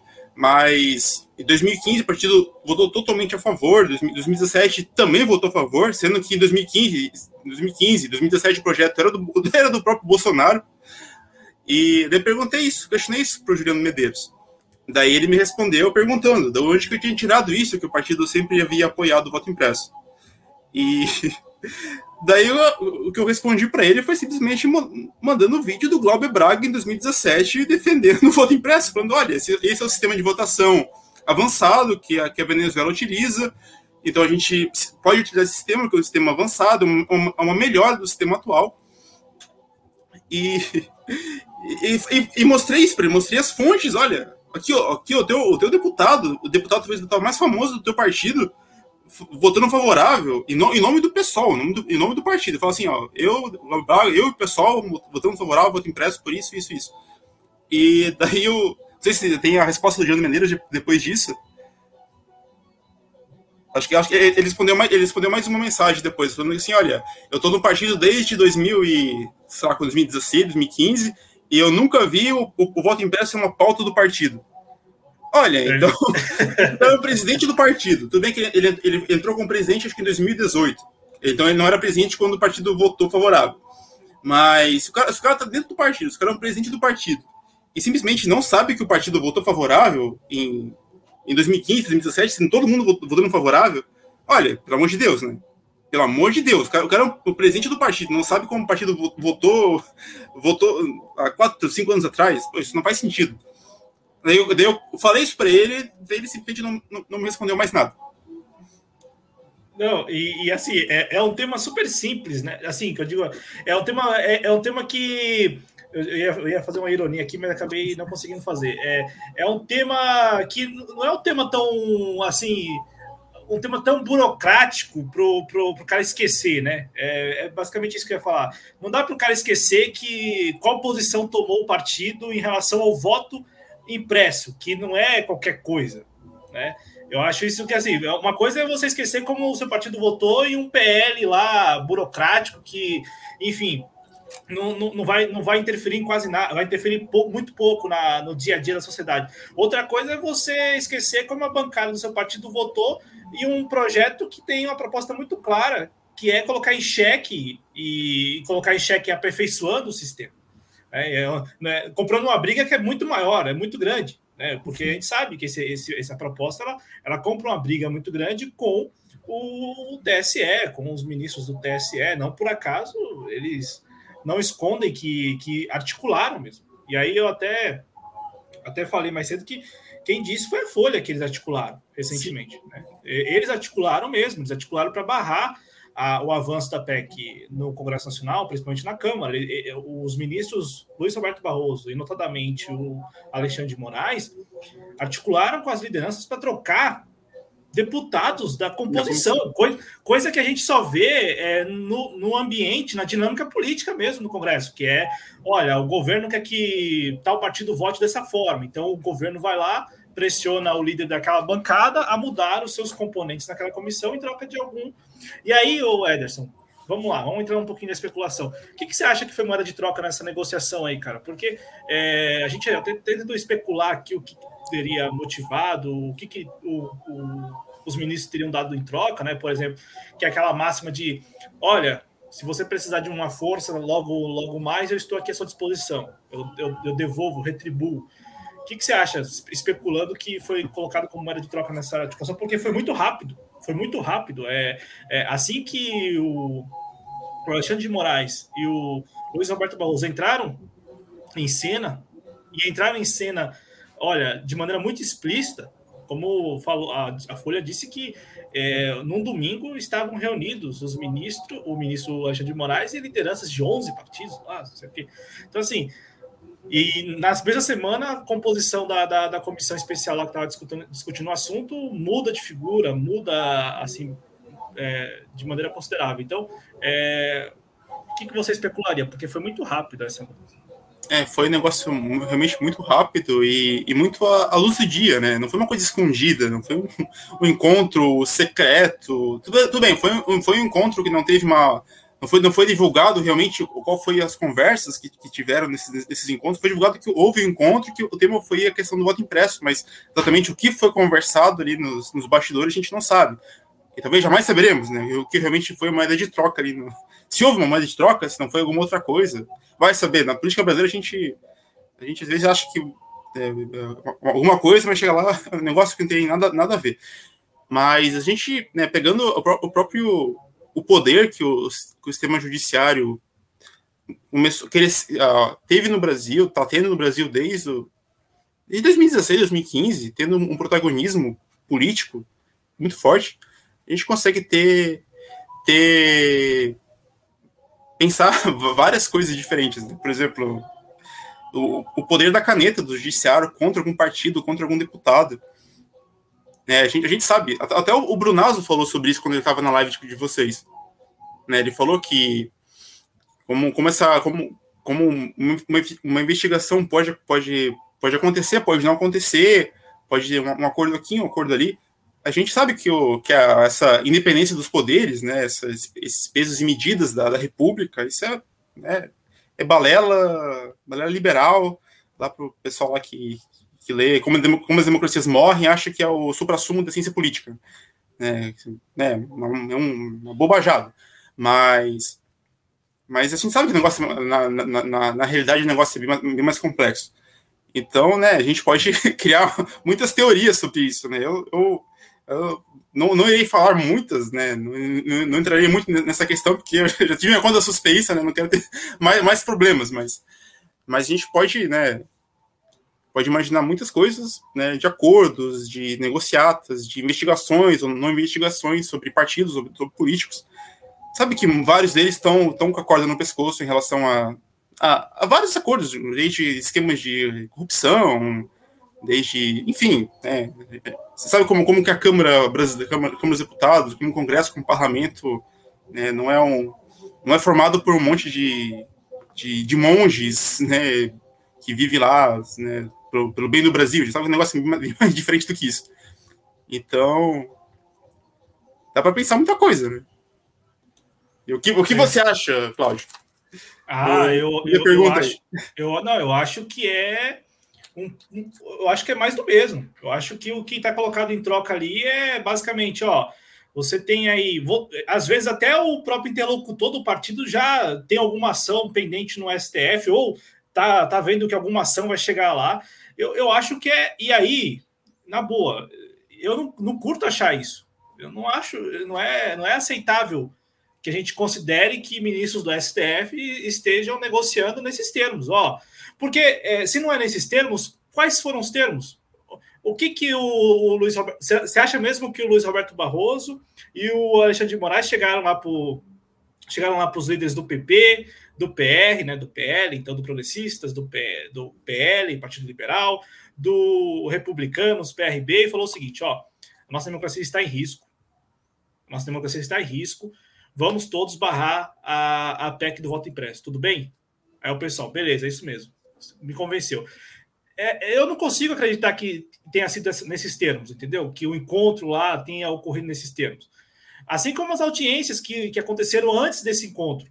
Porque antes desse encontro, que, que firmou o, o, a mudança mesmo ali na comissão, antes disso, o Luiz Roberto Barroso estava recebendo quase toda semana, ou quase todo dia, deputados e deputadas lá no seu gabinete no TSE. Os, os deputados alegavam que a visita era para conhecer um pouco mais o sistema eleitoral, como se fosse possível conhecer o sistema eleitoral em, em 30 minutos com o Luiz Roberto Barroso no gabinete. Eu, eu não, também não consigo acreditar nisso. Eu falo que eu também trabalhei com, com mídia institucional e eu via como eram as audiências, eram muito breves, não no TSE, claro, não trabalhei no TSE, mas eu via como as audiências, os encontros ali, eram muito breves, então você não conseguia definir nada, a não ser uma conversa muito assim é, superficial. Então eu, ve, eu vejo o Ederson que rolou aquela prática já recorrente de falar que eu até falei com o Ulisses na quinta. É, é eu, eu, eu, como que é? Hoje sou eu e amanhã pode ser você, algo do tipo. Então, eu acho que os, os termos foram esses, de que, bom, é, vocês têm algumas pendências lá, a gente pode ir conversando. Eu acho que rolou essa promessa. É, eu estou especulando, é claro, mas eu não consigo também imaginar o outro, o outro, o que seriam os outros, o, outro termo dessa, dessa negociação, que é o, o poder de convencimento do Alexandre de Moraes e do Luiz Roberto Barroso, sabe? Não, quando o Luiz Roberto Barroso esteve lá na Câmara, no plenário da Câmara, e ele disse que estava mantendo conversações com conversas com deputados, estava recebendo deputados no seu gabinete, ele quis vender a ideia de que ele estava convencendo os deputados a mudar de ideia. E, e particularmente, eu custo acreditar que deputados e deputadas, ali naquela condição super é, privilegiada, né, porque eles é quem determina o, basicamente o ritmo da, da, da pauta, os temas que são colocados em discussão. Então, assim, na condição deles, se sujeitar ao convencimento do Luiz Roberto Barroso. Então eu, eu vi, o Ederson, que a promessa talvez tenha sido essa mesmo. A moeda de troca tenha sido a garantia, não de que todos os seus problemas estão ou serão resolvidos, mas que há um canal de diálogo. E eu acho que da parte dos deputados e deputadas faz um pouco de sentido eu fico imaginando um deputado que vai lá e se, se opõe a um ministro do STF. É, eu acho que não é, não é muito interessante para os interesses particulares daquele deputado. Né? É, Exatamente. Não. O, o Paulo escreve aqui, eu acho que não, é muita desinformação. Acho bem provável que nem o pessoal do STF saiba direito do que se trata o voto impresso. Ah, eu, eu discordo. Eu, o pessoal do, o, do STF sabe, eles já participaram de vários debates sobre isso desde os anos 90, então. E tem, também tem muita desinformação da, da, da, parte deles também em relação, em relação a isso, desde os, das, das discussões dos. Em 2011, por exemplo, a, a, eu acho que foi a Carmen Lúcia, eu, eu, eu comento isso no texto, que a Carmen Lúcia, ela, ela, ela fala que em 2011 não existia bolsonarismo, não existia. Bolsonaro era só um deputado de, de quinta, e Ela, ela fala isso no, na, quando, quando o STF derrubou a obrigatoriedade do voto impresso, declarando inconstitucional, ela comenta que, o, que, que questionar os, o sistema eletrônico é algo que só existe em, em ditaduras, que é um argumento que eles basicamente utilizam hoje em dia também. Então, esse, essa, essa questão de. Eles sabem que não é assim. Eu, eu particularmente, acho que, acho que eles sabem que o negócio não é assim, porque até porque, se você pegar, questionar um sistema de votação, a gente estaria votando com papel ainda, porque em algum momento se questionou o sistema de, votação no papel. Assim como também se questiona o sistema de votação eletrônico. Então, eu, eu particularmente não, não consigo conceber a ideia de que vários, vários juízes, várias pessoas que têm, né, que não, não são bestas, têm um conhecimento, estão lá dentro do coisa, eles não sabem como funciona esse, o, o voto impresso. Mas, né, vai saber. Realmente, eu talvez eu tenha um pouco de confiança um pouco nas, nas pessoas, na, no sentido de, de eles entenderem e, tentarem tentarem desinformar a partir de algumas coisas, mas talvez simplesmente não não saiba do que se trata. Não sei. É, eu, eu acho que todos os pontos são importantes. Eu não, eu não acho interessante ter ditado a discussão. Eu só aqui, eu só aqui respondi a tua pergunta porque, é, com base no que a gente vai assistindo, e eu falo isso na condição também de espectador, porque eu não, ninguém, eu não estou no, em Brasília, não, não tenho fontes, não tenho nada.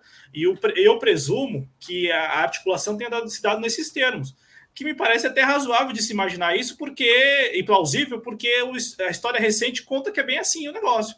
É uma troca de favores. É, o que, que você tem a me oferecer? Ah, eu tenho a te oferecer que eu estou no STF. É só isso. E o outro fala: o que eu tenho a te oferecer é que eu posso mudar ali os componentes da comissão e barrar isso já na comissão e depois no plenário também garantir que isso não vai avançar. Porque é, foi, foi assim que o texto da Apex. E aí eu vou te perguntar: é, o relatório final, o que, que você achou do relatório final? Porque aquele relatório que foi apresentado é, e que seria votado se não, não houvesse lá a, a, a, a, verdade, a bem da verdade, né? se não houvesse a articulação dos ministros, o relatório que seria aprovado seria um relatório até um pouco mais interessante do que o último relatório, na minha opinião. O que, que você achou do último relatório com aquela possibilidade de contagem manual, pública? É, olha, aquilo acabou com qualquer possibilidade de, de aprovação, porque realmente foi uma coisa que ninguém, ninguém, nenhum nenhum pesquisador defende isso, né? É uma contagem manual, como estava no relatório, foi um, um, um, grave problema. Eu conversei com várias pessoas, né? Várias pessoas técnicas e todo mundo, olha, isso aí não não é certo. O que botaram ali foi um, um alguma coisa estranha. E, e, aliás, aliás, é curioso, abrindo aqui um comentário sobre isso. É curioso por quê? Porque no, no debate na, na comissão, muita gente falava, olha, isso ali é uma estratégia do Bolsonaro para acabar com, levar, levar o caos na, nas eleições e levar, impugnar, impugnar, impugnar, urnas, enfim, levar, levar o caos no dia da votação. E se você pegar o relatório, né, o relatório do, do Felipe Barros, você, você vê lá um trechinho que fala que né, o projeto original previa que a contagem fosse eletrônica. Até o Brunazzo fala isso na live, na live que ele estava aqui, né? Contagem eletrônica, as pessoas iam botar na maquininha para contar os votos. Só que três deputados do PT, não vou lembrar o nome deles agora, um foi o Schnaglia, o Carlos Veras e outro não vou lembrar agora o nome. Na comissão eles falaram, olha, a gente isso ali não, não é legal porque a gente vai seria confiar muito no sistema eletrônico. Então a gente tem que pensar em outra forma de fazer essa contagem. Então para tentar é ali, é ali que entra o grande, o grande mistério. Um deputado do PSL, o Felipe Barros, acatou um pedido de, do, do, PT para mudar o texto do relatório. Então, ele, ele fala isso no relatório, que a pedido dos três deputados do PT, o texto foi alterado para trocar a contagem eletrônica pela contagem manual. Então, ali entra, entra duas coisas bem interessantes. A primeira delas, que é essa ideia da contagem manual, diferentemente do que se falou na comissão ou se falou na, votação no plenário, não foi uma ideia do, do bolsonarismo, do Bolsonaro para causar a causa de eleição, essa ideia partiu do. Né, não a ideia, mas a crítica a ser contra o sistema eletrônico de contagem partiu de três deputados do PT, né, para tentar agradar, agradar essa, esses, esses, deputados, daí se pensou uma, um voto, uma contagem, uma contagem manual. E outro ponto é por que, que um deputado do PSL da base bolsonarista pegou um argumento do PT para mudar o texto, sendo que essa mudança fez com que fez com que muitas pessoas que, que votariam a favor, inclusive o, o, o do PSB, foram no dia da, da comissão, olha, a gente está aqui para debater o texto, e o texto aqui fala que vai ser contagem manual, isso é uma estratégia bolsonarista para causar caos, e, e, nenhum deputado do PSL falou, olha, não, a nossa, nossa proposta inicial era esta, e teve esses três deputados que falaram para a gente mudar. Ninguém falou sobre isso. Simplesmente passou assim de forma muito, muito silenciosa, só só estava lá no relatório. E é curioso isso, porque basicamente ninguém falou sobre isso. Está no relatório, mas nem, nem o Felipe Barros veio, veio a público falar, nem, nem o do PT falaram que foi por causa deles que essa mudança ocorreu. Simplesmente passou, acabou entrando para, digamos assim, para a história, para o debate, como uma estratégia bolsonarista para levar o caos. Sendo que é um negócio bem mais complexo do que isso. Costumo dizer que a vida real é mais complexa do que lacração na, rede social. Né? rede social você vai lá escreve um texto né, de né, falando, ah, não, porque o Bolsonaro levou o carro, mas vai na, na, negócio real, o negócio é bem mais complexo. É, bem, é muito mais complexo do que isso. Então, é realmente uma, um, é, é uma coisa que eu realmente não consegui entender até agora. O que, o que, que aconteceu nesse caso e, e por que, que ninguém levou esse, esse, esse, esse, esse negócio para. Ah, a gente mudou por causa disso. Realmente o, o que talvez lá, corrobora mais com a ideia de que talvez o Bolsonaro realmente, o Bolsonaro, o bolsonarismo, realmente não queria que o voto em braço fosse aprovado. Só queria levar, um, levar uma desconfiança per se ao, ao, sistema, ao sistema de votação, sendo que para ele talvez mais importante era que esse projeto não fosse aprovado. Daí a gente entra num outro campo de ideias aqui, mas, mas o certo é uma coisa: o certo é que o texto era um, a partir da, da, da crítica de, do PT, o texto foi alterado. Isso é certo. Agora, por quê e por que ninguém fala sobre isso é um, é um mistério. É, eu achei isso assim também bem curioso, porque quando eu vi lá que eu, que estava lá, né, ó, é, graças a uma graças a uma crítica, um questionamento dos deputados, é, além do Chinalha, o outro era o Carlos Veras e também tinha um outro que também não me recordo, eu estava procurando aqui o texto para poder é, falar o nome dele é, a gente, o, o relator dec, é, decide, não, é, é, é, decide, decide introduzir a figura do, da contagem manual em, ao invés da eletrônica. E isso piorou demais o texto, porque você citou o deputado do PSB, o Aliel Machado, né? E ele, ele foi um dos poucos ali na comissão que, que soube argumentar exatamente colocando o que é uma bandeira histórica da esquerda e esse questionamento e tal, e por que não votar neste momento? E aí ele apresentou as razões dele de que isso tratava-se de uma agenda para tumultuar o processo. Pra... Então, assim, soube argumentar, né? diferente de alguns deputados que recaíram várias vezes na ideia da, da milícia, e quando não, da milícia é, volta no, do papel em cé, do voto em cédula, pior ainda, não sei o que, que é pior, mas é, o que também me intrigou é como isso passou despercebido no final, porque piorou demais o relatório. E aí é o que eu digo: se, se por acaso não houvesse articulação dos, dos ministros do STF, é, o relatório que seria aprovado, que seria aprovado mesmo, o relatório seria aprovado. Se não houvesse articulação dos ministros do STF, o relatório seria aprovado na comissão. Não sei se passaria no plenário, mas na comissão passaria já havia ali uma maioria, todas as manifestações de todos os deputados eram no sentido de que o relatório seria aprovado, com exceção dos da oposição, né? E aí mais os deputados do PSOL e do PCdoB, porque até os deputados do PT, até como o Ederson falou, pelo, pelo histórico que eles têm, né? Muitos, é, alguns são a favor, outros são contra, historicamente, né? Você vê lá, saiu uma reportagem do UOL semana mostrando a comparação. E tem muito deputado do PT que é muito coerente, votou não lá atrás e vota não hoje de novo. Então tem isso, né? No PT, na bancada do PT, esse assunto não é uma unanimidade, esse assunto não é, é nem todos concordam. Então tem uma, tem uma certa coerência. Né? Claro, tem aqueles também que votaram de uma forma lá atrás e votaram de outra forma hoje. Mas há uma coerência porque não é um partido que é, declarou em algum momento, ainda que o presidente, o presidente Lula tenha lá atrás sancionado, mas é, não, não, não, é um partido que, que mantém essa posição de defesa do, do, da impressão do voto. Mas voltando, esse ponto passou tão despercebido, e o pior é que se não houvesse articulação dos ministros, o relatório aprovado seria um relatório até mais, mais plausível, um relatório até mais é, interessante, que era o relatório que teria sido aprovado ainda antes do recesso. Né? É, só não foi aprovado porque houve articulação e aí o presidente da, da comissão deu, encontrou lá uma brecha no regimento e, e deixou para agosto, né, depois da, da, manifestação de 1 de agosto e tal, a respeito desse, desse assunto. Mas o texto piorou demais mesmo depois do recesso, principalmente porque introduziu essa contagem manual, que na prática, aí sim, dá para falar que seria a volta do voto, do voto impresso, do voto em cédula, porque mesmo que eu votasse lá na, na, urna, seria impresso um cupomzinho, esse cupomzinho seria contado manualmente, um, dois, três para o Bolsonaro, um, dois, três para o Lula, um negócio assim surreal, que, que eles próprios sabiam que não ia passar.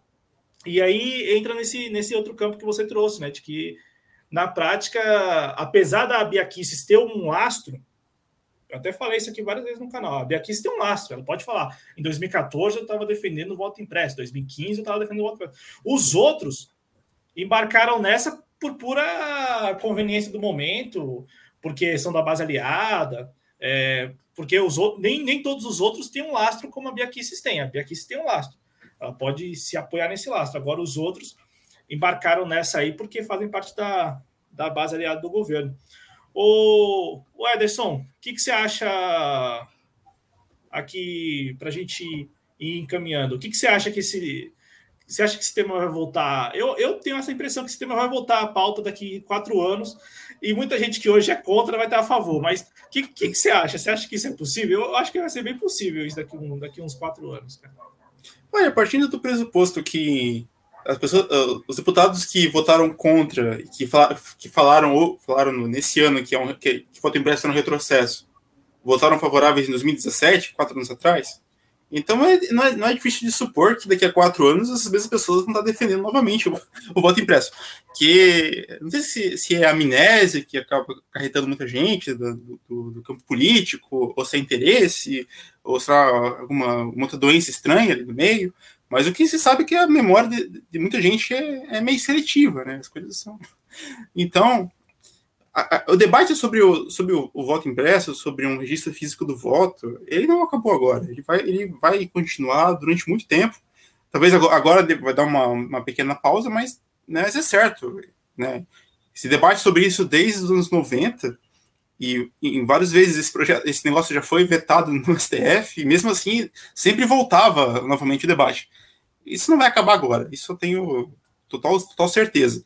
O problema é que agora o debate está um pouco contaminado, porque do lado a gente tem o Bolsonaro com as suas bizarrices, falando de ah, fraude, não sei o quê, que o sistema, né, aquela coisa bizarra que ele fala, porque isso, isso né, ajudou muito a acabar com o debate. É, eu, eu falo bastante da esquerda, mas né, não vou ser hipócrita de falar que o Bolsonaro também né, teve uma parcela gigante de culpa por ter acabado com o debate, porque ele né, compartilhou muita coisa errada, muita coisa falsa.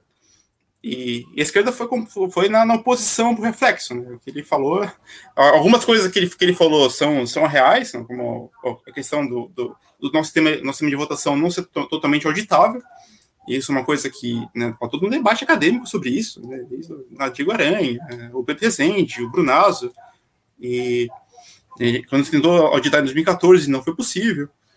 Então, né, todo um debate muito, muito antigo. Eu, isso, isso o Bolsonaro, ele realmente né, tem uma, uma base, mas o resto, não, o resto, ele acabou com o debate.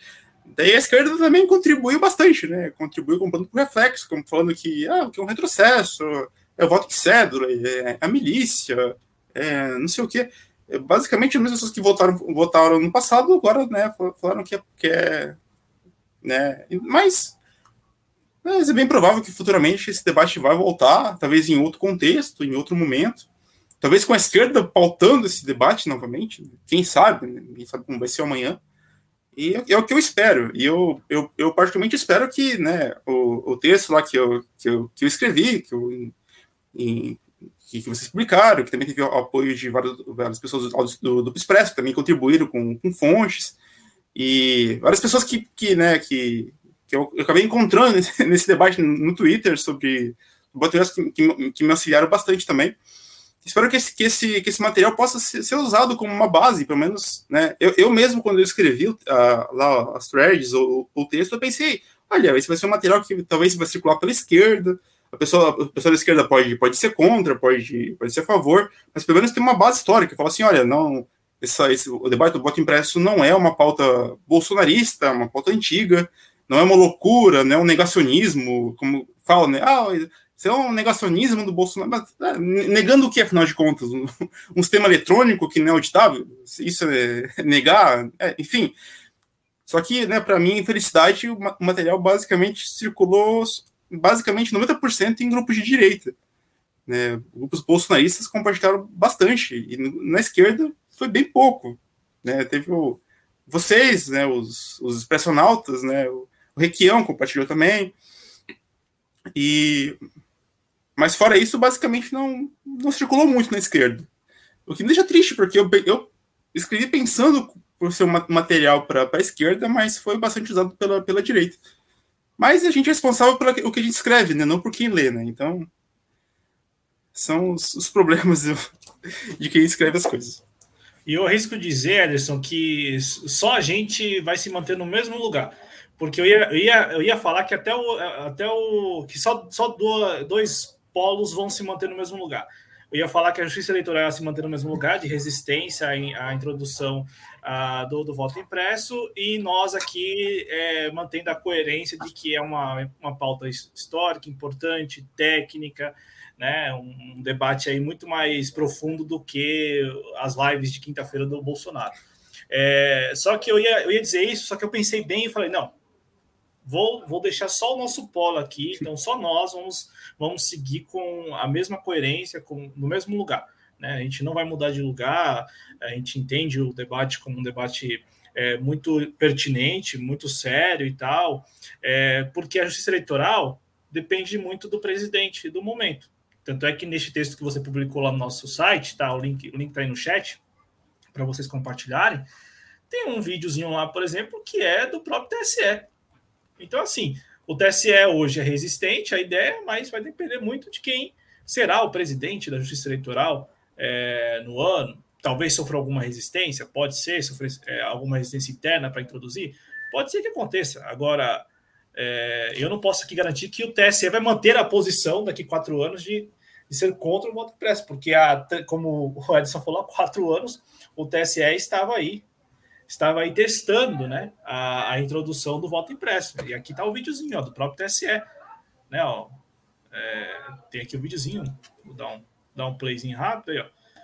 Nada, nada exagerado, sabe? Ó, bem simplesinho. Do próprio TSE o vídeo. É, é, que agora esconde. Aí agora o TSE está lá com a Jamila Ribeiro, é, falando o que ela está falando, e essa é a versão que eles vão vender agora, daqui quatro anos nós não sabemos é, qual será a posição do TSE. É, é, Porque... é, só pensar, é só pensar quem primeiro propôs o voto impresso no Brasil. O TSE em 96. Em 1996, quem propôs foi o próprio TSE. Como, inclusive, eu encontrei, né, até eu quero, quero ainda escrever sobre a eleição de 96, assim que a minha conta, a minha conta voltar, encontrei uma, um, um artigo de 94 de um técnico, acho que é um diretor técnico do TRE do Mato Grosso. Né, em 94 teve, teve uma, uma experiência de votação por sistema eletrônico em Franópolis, que foi a primeira experiência né, algumas sessões com uma, uma urna eletrônica, diferente da atual, mas era uma, urna eletrônica. E o, esse técnico, esse, esse, presidente de informática lá do, do Mato Grosso, falou assim, olha, né, é, a gente tem que tomar cuidado porque um, um sistema 100% eletrônico leva fraudes, possibilita fraudes. Isso está em 94. E não sei se te, qual foi o debate que aconteceu nos bastidores, mas em 96 a gente teve um sistema com eletrônico com impressão do voto, que é um pouco diferente. O voto, o voto não era visível ao eleitor, mas quando ele digitava na urna, o papelzinho também era impresso, caía num, num saquinho lá que ficava do lado da urna, que depois poderia ser usado para auditagem. E, e, e, não só apoiou como, como nessa primeira votação, Aliás, abrindo aqui um, um, um spoiler do que eu vou, vou escrever, essa, essa, essa votação de 96, ela apresentou vários problemas na eletrônica. A eletrônica quebrava, dava, dava problema, a pessoa digitava com muita força, quebrava, ou, ou a pessoa digitava um 1 e ia dois uns ao mesmo tempo. Era, era vários problemas assim de filas gigantescas, porque ela, a, primeira pessoa ia votar, já quebrava, daí a pessoa tinha que votar na cédula. Enfim, muitos problemas semelhantes ao que aconteceu em 2002, quando se tentou o voto impresso. Eram, os problemas eram basicamente os mesmos. E, curiosamente, ou não, o, o TSE meio que esqueceu essa experiência né, 96, e fala, não, o sistema eletrônico sempre foi positivo, não sei o quê, basicamente eh, negligencia os, os problemas que aconteceram em 96 e usa só os, os de 2002 como argumentos para ser contra o voto impresso. Se utilizasse a, a mesma, a mesma balança, ele deveria ser contra a própria urna eletrônica, porque os mesmos problemas que teve com a urna eletrônica em 96 aconteceram em 2002 com o voto impresso. Era urna que quebrava, era fila, as pessoas não sabiam o que fazer. Enfim, é, há um, um, certo esquecimento, deliberado ou não, da, da história que eu tentei explicar um, explicar um pouco, e ainda, né, em 96, ainda espero falar um pouco mais sobre isso, né, em algum momento. Então, então, em 96, a gente teve essa experiência com o voto impresso, em 2002, a gente também teve uma certa relutância do TSE, mas como ali no texto, eu até comento que o, entre o primeiro e o segundo turno, o, o Joaquim Roriz, que era o, que era o candidato governador do, da, de, do Distrito Federal, ele entrou no, no, no, no, TRE pedindo que a, o segundo turno no, no estado fosse sem impressão do voto, porque segundo ele estava tendo problemas, porque os seus eleitores eles tinham dificuldade com, com, com o sistema do voto impresso, e entrou no TRE e o negócio chegou no TSE. E o, o vice do TSE, que era o Sepúlveda Pertence, ele comprou essa briga e falou assim: olha, não, o problema da, do, da votação não foi por causa do voto impresso, foi por causa da logística, da logística do TRE do Distrito Federal, porque ele não, não se preparou certo, ele não, não, não, não, não abriu novas, novas urnas, novas sessões. E, quando, e hoje, quando o TCE lembra, tem até um videozinhos assim, bem. nada, nada imparciais no YouTube sobre, sobre a experiência de 2002 eles colocam basicamente toda, toda a culpa do, do, dos problemas de 2002 no sistema de pressão no voto. Mas se você pegar as matérias da época, o negócio é bem mais complexo do que isso. É, é o TSE culpando o TRE, o TRE culpando o TSE. Há uma briga ali entre, entre, entre os grupos que é, que, é, que é até divertido de acompanhar e ver como que houve uma espécie de um esquecimento do, de, de, desses debates. E então até, até, até fiz, o, fiz o texto pensando um pouco nisso, pensando para mostrar que, na verdade, esse debate ele é um debate mais complexo do que realmente ele, ele se vende hoje em dia. Ah, ah, o, o grupo que hoje é, é, totalmente contra já foi favorável no passado, deputados políticos que hoje são contra já foram favoráveis e vice-versa. Então, a, a, a, a questão é, é sempre mais complexa do que, do que realmente do que aparenta ser. E Exatamente, o Ederson. Vou passar aqui no chat. Agradecer ao Rogério Tablian, que passou por aqui. Não sei se está aqui ainda com a gente, mas muito obrigado. Obrigado sempre pelo prestígio da audiência. Rogério Tablian, que tem um canal muito importante aqui no YouTube. Então, quem não conhece, por acaso não conhece o trabalho, conheça. Basta procurar por Rogério Tablian. O Ronaldo Brito, lá de Berlim, não sei se ainda está com a gente aqui, mas mandou um super chat. Muito obrigado mesmo, Ronaldo Brito pela contribuição, pelo prestígio da audiência, por sempre estar aqui com a gente. É um dos inscritos mais antigos aqui do canal. Ao Leandro Ferrari, nosso membro também por aqui. É, e tem algum, algumas questões aqui do chat que eu quero, vou repassar para você rapidamente, o, o Ederson. Como está de tempo aí, Ederson? Para não. Como, podemos. O tempo bolivariano aqui, vamos lá. Ah, não, é que como o convite foi de supetão, não sei, né? A gente nem combinou nada, mas o, o, o Paulo Matias faz um questionamento aqui acho que bem interessante e, e, e válido, porque é, esse negócio de suspensão de conta, geralmente é, é, é, difícil que o algoritmo ele identifique por conta própria. Geralmente ele é levado a. Ele é informado pela, pela rede, né, pela comunidade, pelos outros usuários, de que aquele, de que algum conteúdo ali pode ser um conteúdo potencialmente perigoso, sei lá, o que estaria vi, potencialmente, eventualmente violando os termos lá da rede. E aí ele pergunta: qual foi o último post de alto alcance que você fez? Foi aquele do Quebrando o Tabu? E aí ele escreve depois que que foi comentar naquela thread e apareceu um monte de gente, sei lá de onde, xingando. E nem voltaram para responder. Isso nunca tinha acontecido antes. Olha, sim, esse foi o último post que eu fiz de, de repercussão. Acho que foi, na verdade, foi o último post realmente que eu comentei, assim, porque daí, como, como começou a surgir vários comentários, eu acabei focando só nesse. E eu não lembro agora qual foi, acho, acho que foi em 2016 que eu postei isso, logo no, no dia seguinte minha conta foi suspensa.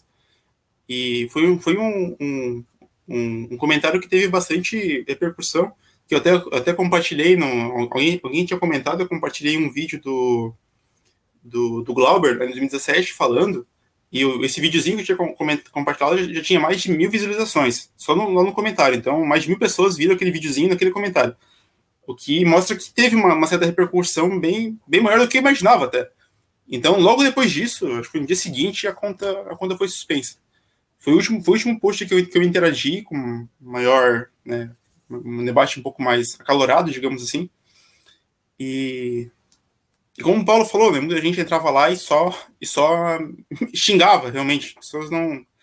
Né, nem dá para dá para ter assim um, uma ideia de como funciona muito essa a rede social, né? A gente, a gente fica em bolhas e, e como que esse como as bolhas elas, ficam fechadas em si mesmas. Então eu senti isso bastante né, nessa nesse post que eu fiz lá, porque veio muita gente atacando assim.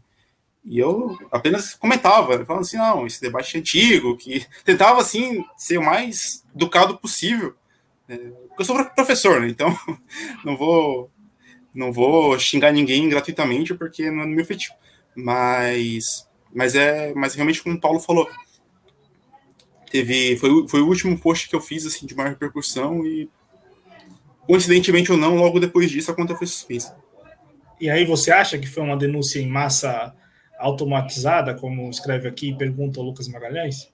Olha, eu não sei muito bem como funciona o, o, sistema do Twitter para dar qualquer possibilidade. Não sei se, se isso pode suspender uma conta. Se, se for, é possível. Apesar que eu também já comentei em outros posts que teve também uma repercussão bastante significativa e, e não, nunca aconteceu isso. Talvez foi uma, foi uma coincidência isso ter, ter acontecido, ou talvez tenha, tenha alguma relação, mas como não há um posicionamento oficial do, do, do Twitter até o dado momento, só o que a gente tem é, é, é possibilidade sobre isso. É, e o Leandro. Leandro até escreve aqui que ele escreveu PSOL, reticências, nem duvido. Tá aqui. E, e o Zenóbio faz uma perguntinha, e a gente, eu vou passar essa pergunta para você, é, que foi um, não foi bem uma pergunta que nós fizemos para o Amilcar, porque a minha dúvida do, do sistema, da, da, maneira ali do sistema proposto, né, do, do voto impresso e tal, minha dúvida era com, quando o eleitor errasse lá e quisesse corrigir. Eu fiquei com essa dúvida, né? Falei, ah, como que ia funcionar isso? Aí foi quando ele falou, ah, não, tritura aí, sei lá, picota, ou, ou não imprime, basta não imprimir o, o código de autenticação. Então é facilmente é fácil, fácil de resolver, né? Muito fácil de resolver. Mas aí é, o Zenaldo pergunta: como acontece a contagem do voto impresso? É, vai depender do, de como for o projeto aprovado. Tem a questão da contagem manual, né? Que você pegava cada papelzinho e contava, né, que é um problema sério. Tem lá como, como o Brunazo falou na live de vocês, né? Que você pegava o, uma máquina de contar e você contava todos os votos a partir de uma máquina, a partir do QR Code. É claro, é claro que eu não sou técnico, né? Assim, seria melhor perguntar para algum engenheiro que, que, entende muito mais do que eu. Eu sou, eu sou historiador que apenas tem uma, uma curiosidade sobre isso. Não, nunca não tem assim um, um conhecimento, um know-how assim dessa área. Mas o, o que as pessoas realmente defendem, assim, os técnicos, o Diego Aranha, é, é, o Diego Aranha, talvez o próprio Paulo né, defende, o Paulo também né, tem, tem um, um, material vasto sobre, sobre isso, comentou ali no, no chat, é, é, a contagem por, por amostragem. Você, nem aconteceu em 2002, você pega algum, alguns por cento da, das urnas, no caso, tá, acho que é 3% das urnas, e você pega, sorteia essas urnas e depois da, da eleição você pega essas urnas sorteadas e confere, ver se o, se o registro da, da urna bate o que estava no, no, no, papelzinho. Conta cada, cada voto no TRE. O que é. Você não precisa contar todos os votos, conta só uma, uma porcentagem e você bate com isso. Você bate com, pela, pela amostragem. É um sistema mais fácil, um sistema né, que requer um, um tempo gigantesco para você conferir esses papéis, ou muita gente, né, como muita gente é, que é crítica fala, não, porque vai voltar as mesas apuradoras com, sei lá quantas, milhares de pessoas contando papeizinhos na, na escola de samba, uma coisa bem, bem, né, bem terrível, assim, né, aquela, aquela visão bem terrível, mas o negócio é, não, precisa, não é necessariamente assim, você conta no, TRE, Pode ser uma contagem aberta os partidos. Eu não sei como poderia ser, dependendo do projeto aprovado, dependendo do, do, debate que poderia ter. Até porque a questão do, do voto impresso é um, é um debate que precisa acontecer antes. Você um, um debate, assim, o próprio Diego Aranha, né, talvez o Paulo também vai, vai concordar, é, um, é algo assim para 10 anos. Você aprova agora, você debate, você, você faz testes, daqui a 10 anos você utiliza o sistema em todo o país. É isso que, que, tem, que, ser, que tem que ser defendido, até porque pautar isso hoje para o ano que vem já valer para todo o país é uma coisa que não é impossível. É uma, uma questão logística, é uma questão de, de recursos, que, e, e principalmente para conseguir explicar para as pessoas como funciona o sistema. Porque em 2002 né, foi, foi um negócio rápido, que o projeto foi aprovado, foi sancionado em janeiro, para valer em outubro de 2002. Então, por causa desse, desse, desse tempo rápido, muitas pessoas não sabiam como votar, então ocasionou várias, várias filas em, nos locais de votação. Então, para não ter esse problema, é bom ter um debate assim de, de anos com, com técnicos, com especialistas, com, com, sociólogos, com historiadores, enfim, com várias pessoas de várias áreas do conhecimento para ver como, como fazer isso para não ter qualquer tipo de impacto negativo entre a população. Esse tem que ser, tem que ser o ponto.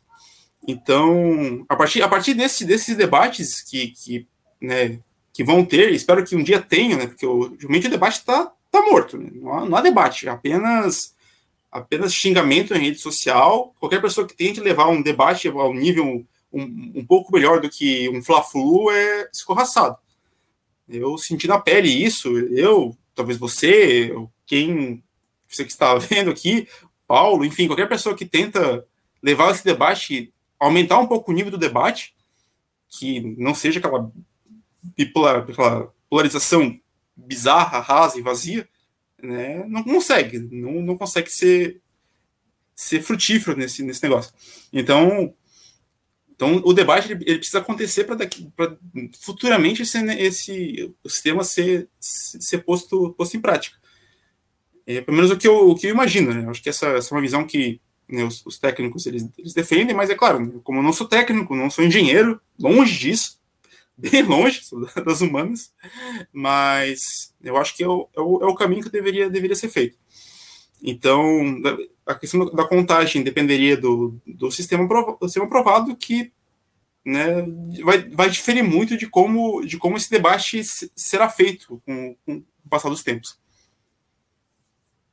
É isso aí. O nome do outro deputado federal do PT é o Odair Cunha. Uhum. Então, a, no relatório, né? Eu estava aqui procurando o relatório do Felipe Barros. Ele introduz o, o voto, a contagem manual, né, do, dos votos. E aí ele, ele introduz isso em resposta a um voto em separado dos deputados Arlindo, Chinalha, Carlos Veras e Odaí Cunha do PT. E, bom, aí no final das contas o texto ficou horrível, porque essa contagem é eu essa contagem manual, lá, e aí por zona eleitoral, é, aí sim a gente está falando de tumultuar mesmo todo o processo, porque saberíamos nunca quem venceu qualquer eleição. Eu, aí, não, ia ser um caos, realmente, ia ser um problema né, gigantesco isso, né? Mas só, eu... só que isso só foi introduzido no final, é bom deixar É, claro. sim, só foi, só foi no final, e curiosamente por, por causa do, do, do PT, né? E é interessante porque ninguém questionou sobre isso, né?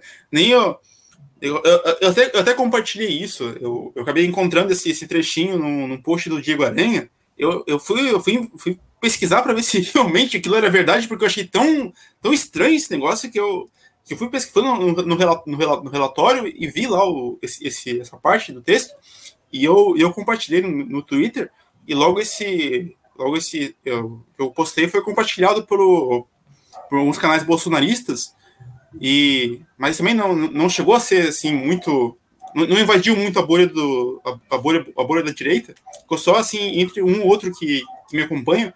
Por exemplo, né, o, o Kim Paim, que é alguém que eu, eu cheguei a conversar uh, privado com ele, alguém, alguém da direita, mas que, eu, que é alguém que eu né, conversei, alguém que sempre compartilhava, compartilhou o, o, o texto né, que vocês publicaram, as threads que eu fiz, sempre, sempre compartilhava alguém de direita, não tem assim, simpatia ideológica com, com, ele, mas alguém que dá para conversar. Inclusive, assim, é triste dizer isso, mas como, como as, as bolhas da, sociais são, né? sociais são.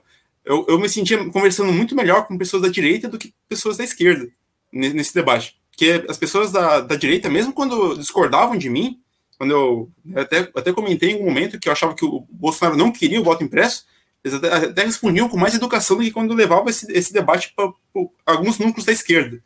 Já o núcleo da esquerda era.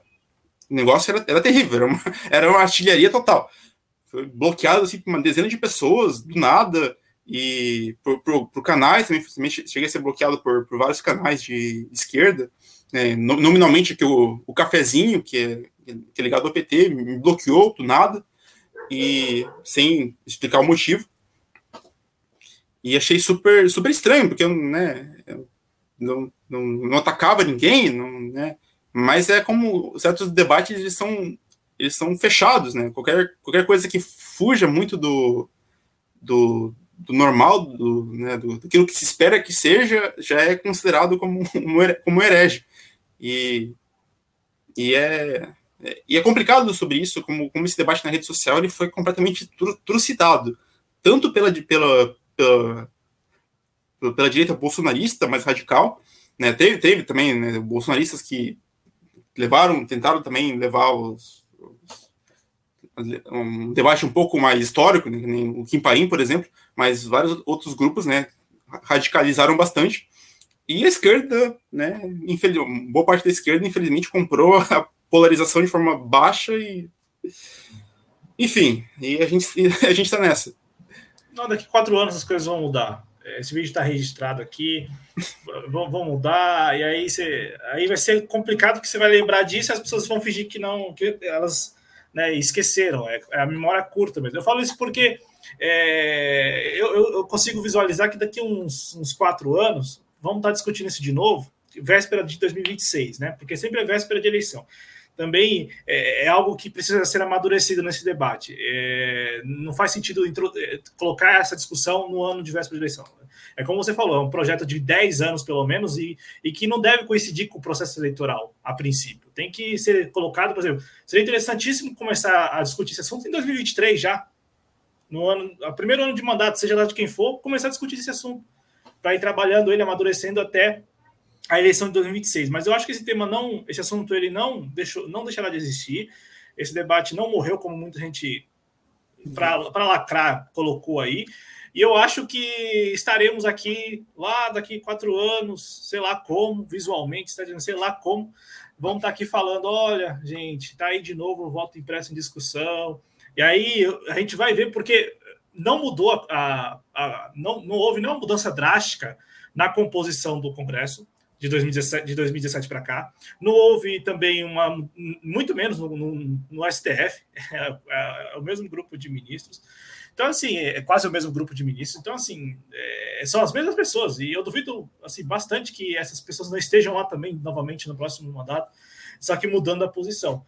E aí lá vai o Ederson no Twitter, tem que pegar as notas taquigráficas, os pronunciamentos, falar: olha agora, você em 2017 votou a favor, em 2021 votou contra e agora está votando a favor. O que, que, que, aconteceu, né? É... Olha, Cláudio, sendo bem sincero aqui, eu, eu, eu entendo quem votou contra atualmente, até pela mudança do, do projeto, né, em cima da hora.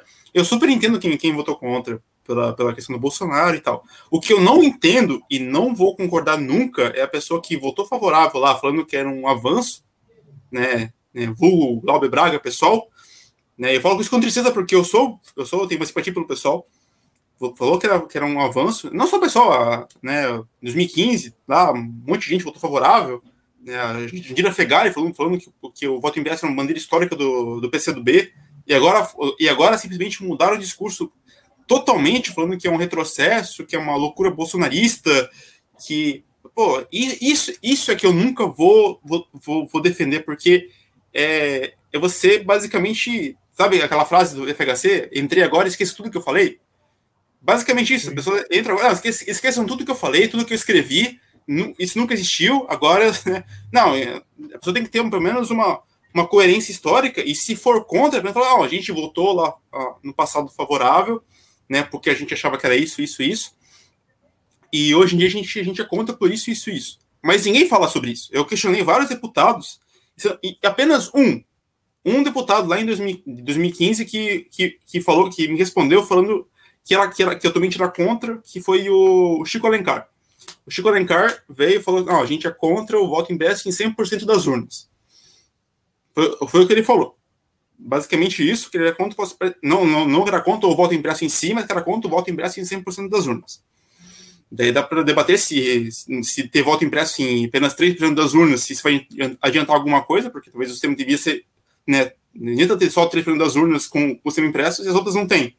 Né, o próprio software da urna pode, pode entender qual urna que tem e, e, não, e fraudar só aquelas que não têm impressão do voto. É, é uma possibilidade que, né, não, não entraria muito nessa questão, mas é uma possibilidade que, que talvez pode acontecer.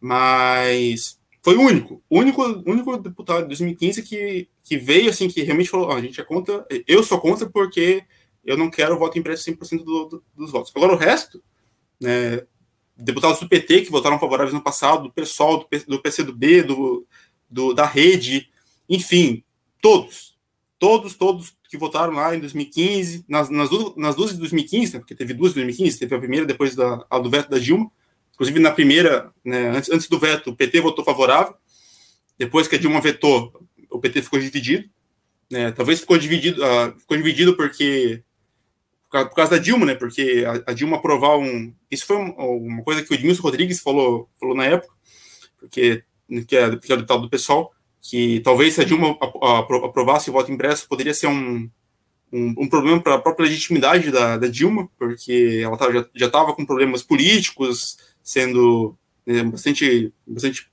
manifestações contra, contra o seu governo, então aprovar uma um mudança do sistema eleitoral poderia minar a própria legitimidade política que ela, que ela já estava cada vez perdendo mais.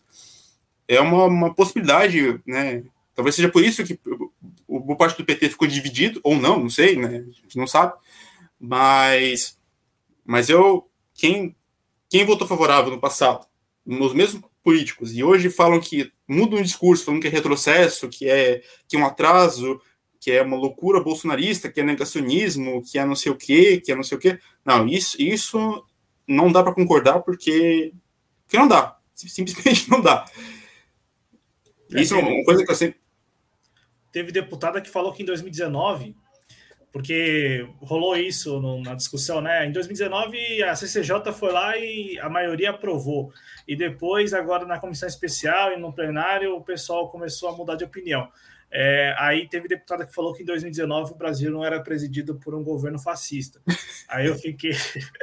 acho que ela se perdeu um pouco ali na fala, porque é, faz sentido nenhum, né? Se, é, era, se era o governo Bolsonaro fascista, ele é fascista desde janeiro de 2019, quando tomou é. posse. Só se ele virou fascista no meio do caminho, né? Vai saber qual é a opinião da pessoa, né? Não sei. As opiniões políticas desse pessoal tá tão complicada que é difícil de tentar entender um, um fio narrativo que seja coeso para esse pessoal. Mas. O, assim, Leandro, o Leandro escreveu aqui que essa questão de ano certo para discutir a questão das urnas, ele considera uma bobagem, porque a cada dois anos há eleições no Brasil, isto é, se não pode na véspera, tampouco poderia no próprio ano é, do próprio ano eleitoral. Não, eu, eu concordo. Eu só eu acho que é para deixar claro aqui a, o que eu, que eu coloquei é vamos lá, eu acho que, primeiro, essa discussão, todas as vezes que ela foi colocada, foi principalmente ano de véspera de eleição presidencial, é, ou no próprio ano da, de eleição presidencial. E segundo, é, sempre de maneira muito assodada, né? É, um, é impressionante como discute esse tema em quatro meses, três meses. É, no máximo, Sim. esse ano, que eu acho que esse ano conseguiu extrapolar, chegou a cinco, seis meses de discussão, e olha lá. Eu acho isso assim muito prejudicial para o próprio debate, porque tanto é que o próprio, você citou nominalmente o Diego Aranha, ele mesmo no início, quando viu que isso aí estava começando a despontar novamente, ele chegou publicamente no Twitter e falou: não, ó, dessa vez eu não vou participar, não. É, meio que falou assim: estou cansado já, eu já expliquei tudo que tinha que explicar, já está posto aí o que, o que eu penso a respeito e também o que eu consegui, o resultado do, do meu trabalho de pesquisa, né? E o que está colocado aí é mais uma discussão assodada, de afogadilho, para atender alguns interesses, sei lá quais, é, que não o da transparência mesmo, que não o do aperfeiçoamento, a modernização do processo. Eu acho que o, a, o ponto é tentar trabalhar esse debate, e aí eu concordo com o Leandro, pô, não é impossível não ser em ano véspera, porque se em 2023 também é ano véspera, só que de eleições municipais enfim, trabalhar esse debate, esse assunto num período mais maior, né? Um período como o próprio Edson falou, algo a longo prazo, até para ir quebrando também essa resistência que existe por parte da Justiça Eleitoral. E aí eu não vou nem entrar no mérito, porque já estamos extrapolando aqui, para não ficar especulando também quais as razões que levam a Justiça Eleitoral ou seus porta-vozes a, a ter resistência. Mas para ir quebrando essa resistência, tem que trabalhar também a conscientização mesmo, um processo mais, mais longo, e não uma discussão de cinco meses para implementar na eleição do ano que vem. Um negócio assim, muito, muito assodado mesmo. É, se, pegar assim, historicamente, tirando 2002, porque o projeto foi sancionado em janeiro para valer já em outubro, mas em 2009, quando o Lula sancionou, o projeto era para valer só em 2014. Então ainda teria assim um, um alguns anos, de cinco anos até o, o, o início da, da, de utilizar o sistema. Só que daí nesse meio tempo né, entrou o STF e, e, e barrou o negócio. Mas, mas o, teoricamente teria um, um prazo um pouco maior. Só, talvez, talvez o, o, problema é que talvez o, o debate também não, não, foi, não, foi, não foi levado a um, a um, um, a um nível social, né, como que hoje, né, hoje em dia, né, né, o debate, ele querendo ou não, ele acabou extrapolando bastante, acabou sendo um debate social bastante elevado, né, coisa que talvez no passado esse debate era um pouco mais limitado. Era, debate, era, mais restrito ao Congresso era, e hoje você tem voto impresso em, é, no adesivo do carro. É, é sim. Carro também. Né? É, não, sim, exatamente. Então, houve essa, essa, essa ampliação do debate, digamos assim, ao, nível da sociedade, o que teoricamente seria uma coisa boa. O problema é que o debate ele ficou raso, raso, vazio, e, é claro, né, muito pelo, pelo, pela, pela, pelos bolsonaristas que rebaixaram o debate, mas também pela, pela oposição que comprou esse debate rebaixado, em vez de tentar elevar o debate, ela vai lá e, e, e continua com o debate rebaixado que é, é muito meme, é muita, muita frase pronta, muita coisa, sabe? E, e você não consegue levar o debate por causa disso. Do, dos dois lados. Então, um debate que, de, de, que tem que ser levado para um nível social, de, né? Ele, ele, ele foi levado de uma, de uma forma muito vazia, rasa. Até, até é, é de pensar se, se realmente dá para ter um debate sobre esse tema de forma séria na sociedade num, num momento de rede social, num momento de polarização política, é, é, algo a se pensar também, se realmente é possível ter esse debate em algum momento de forma séria. Eu, vendo o que eu vi nos últimos meses, eu acho difícil, sendo bem sincero, mas né, talvez futuramente a gente consiga ter um debate social um pouco mais elevado, um pouco mais sério. Mas olha, não é fácil. É, que apesar da história do, do tema, foi a primeira vez que o debate se deu bem nas, nas redes sociais mesmo, né? Eu falo Sim. porque em 2000 não, 2009 óbvio que também não, ali é muito incipiente, 2017. Em 2015 até, até, tinha alguma coisa, mas nunca, né?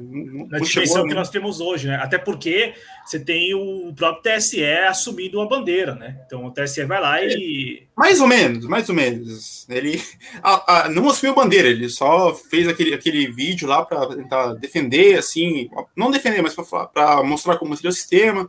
A não, urna, não, eu, falo, não, eu falo hoje, eu falo hoje. No ah, hoje? Que, no debate deste ano, porque o, o TSE está produzindo. É, vários informes publicitários, ah, não, enfim, sim, tá, sim. tá, engajadíssimo nesse Ah, não, sim, né? sim. Não, não, não que ele não estivesse no passado, mas hoje realmente ele levou, elevou assim, esse, essa discussão ao nível, né, como nunca antes havia levado.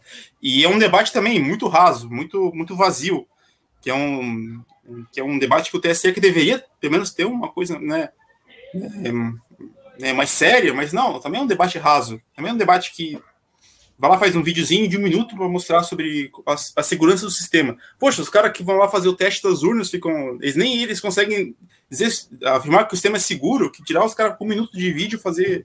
Sabe, não. É, você tenta rebaixar o debate, e o TSE teve muita culpa disso no, no tal momento, porque. Né, a gente viu como, como que o TSE agiu em relação a isso. Muitas agências de, de checagem, muitas que, que, tra que trabalham em conjunto com, com, com o TSE, com, com, esse grupo, né, pautas que, que, que deveriam, né, que, por própria questão do, do, da auditabilidade do sistema, que né, vários pesquisadores falam que não, o sistema ele, ele não é totalmente auditável. Precisamos do, do registro físico do voto para ter uma garantia da auditoria, mas aí vai o TSE, não, o sistema é totalmente auditável e 100% seguro. E algo que, né, é impossível ter um sistema 100% seguro, já começa por aí, né? E a auditoria do sistema também não é garantida por nenhum, nenhum pesquisador realmente que não seja do próprio TSE. Então,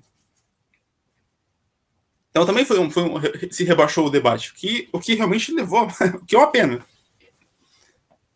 É, é uma pena. E, e, o pior é que isso vai, se vai passando o tempo. Eu falo porque hoje, eh, nas redes sociais, tá, tá dado que o, tudo bem o TSE se manifestar, tudo bem, o TSE só está defendendo, se defendendo de ataques, é, é essa a versão. E eu fico pensando, ah, como isso, né? E eu, eu digo porque há um investimento pesado, é, são vários, vários programetes, né? publicitários a respeito desse assunto. E, né, e a, as várias manifestações do próprio presidente do TSE. Ederson, vou só repercutir dois comentários para a gente encerrando aqui. O Splift, é isso? É, mandou um grande Ederson aqui. E o Adolfo Neto perguntou se foi um tweet específico que te suspendeu. E aí ele falou aqui: vocês estão sabendo do Simpósio Brasileiro de Segurança da Informação e de sistemas computacionais é, que vai ser realizado ou está sendo realizado pela Sociedade Brasileira de Computação, se a gente está sabendo. Não estava sabendo, não. Está sabendo? Ederson aí responde aí sobre algum tweet específico e tal, o que, que você acha de novo, para audiência rotativa, como eu diria. Olha, Adolfo e, né, e, e o Spirit, que são, são os personautas, né? Se eu, se eu não me engano, o Spirit é, o Adolfo também acho que é. São os amigos dos personautas. E olha, sobre o tweet específico, como eu falei, eu falei antes, né? Eu acho que o único, único que pode ser foi lá o do, do Quebrando Tabu, que eu respondi o Quebrando Tabu. E logo depois disso, no dia seguinte que eu, que eu comentei no Quebrando Tabu, minha conta foi suspensa. Foi um, foi um comentário que teve uma repercussão bastante si, si, significativa, teve mais de mil visualizações no, vídeo, no videozinho que eu postei. E, e se foi algum tweet específico, só pode ter sido esse porque o, né, outro tweet não, não, não teve essa repercussão né, no, no, atual contexto. Então, se foi algum tweet, foi um comentário que eu fiz no Quebrando Tabu, que eles lá no Quebrando Tabu eles compartilharam um, um, memezinho lá de um, de um carro com adesivo do voto impresso, e alguém escreveu lá num papelzinho, botou assim que ah, eu poderia, o seu carro está com problema, e eu poderia ter mandado mensagem no seu WhatsApp, mas como você defende o voto impresso, eu, eu escrevi no papelzinho porque porque, porque você não, não, não confia no, no eletrônico. Que é uma, uma bobajada total. Né? É um, uma bobajada nível quinta série de debate.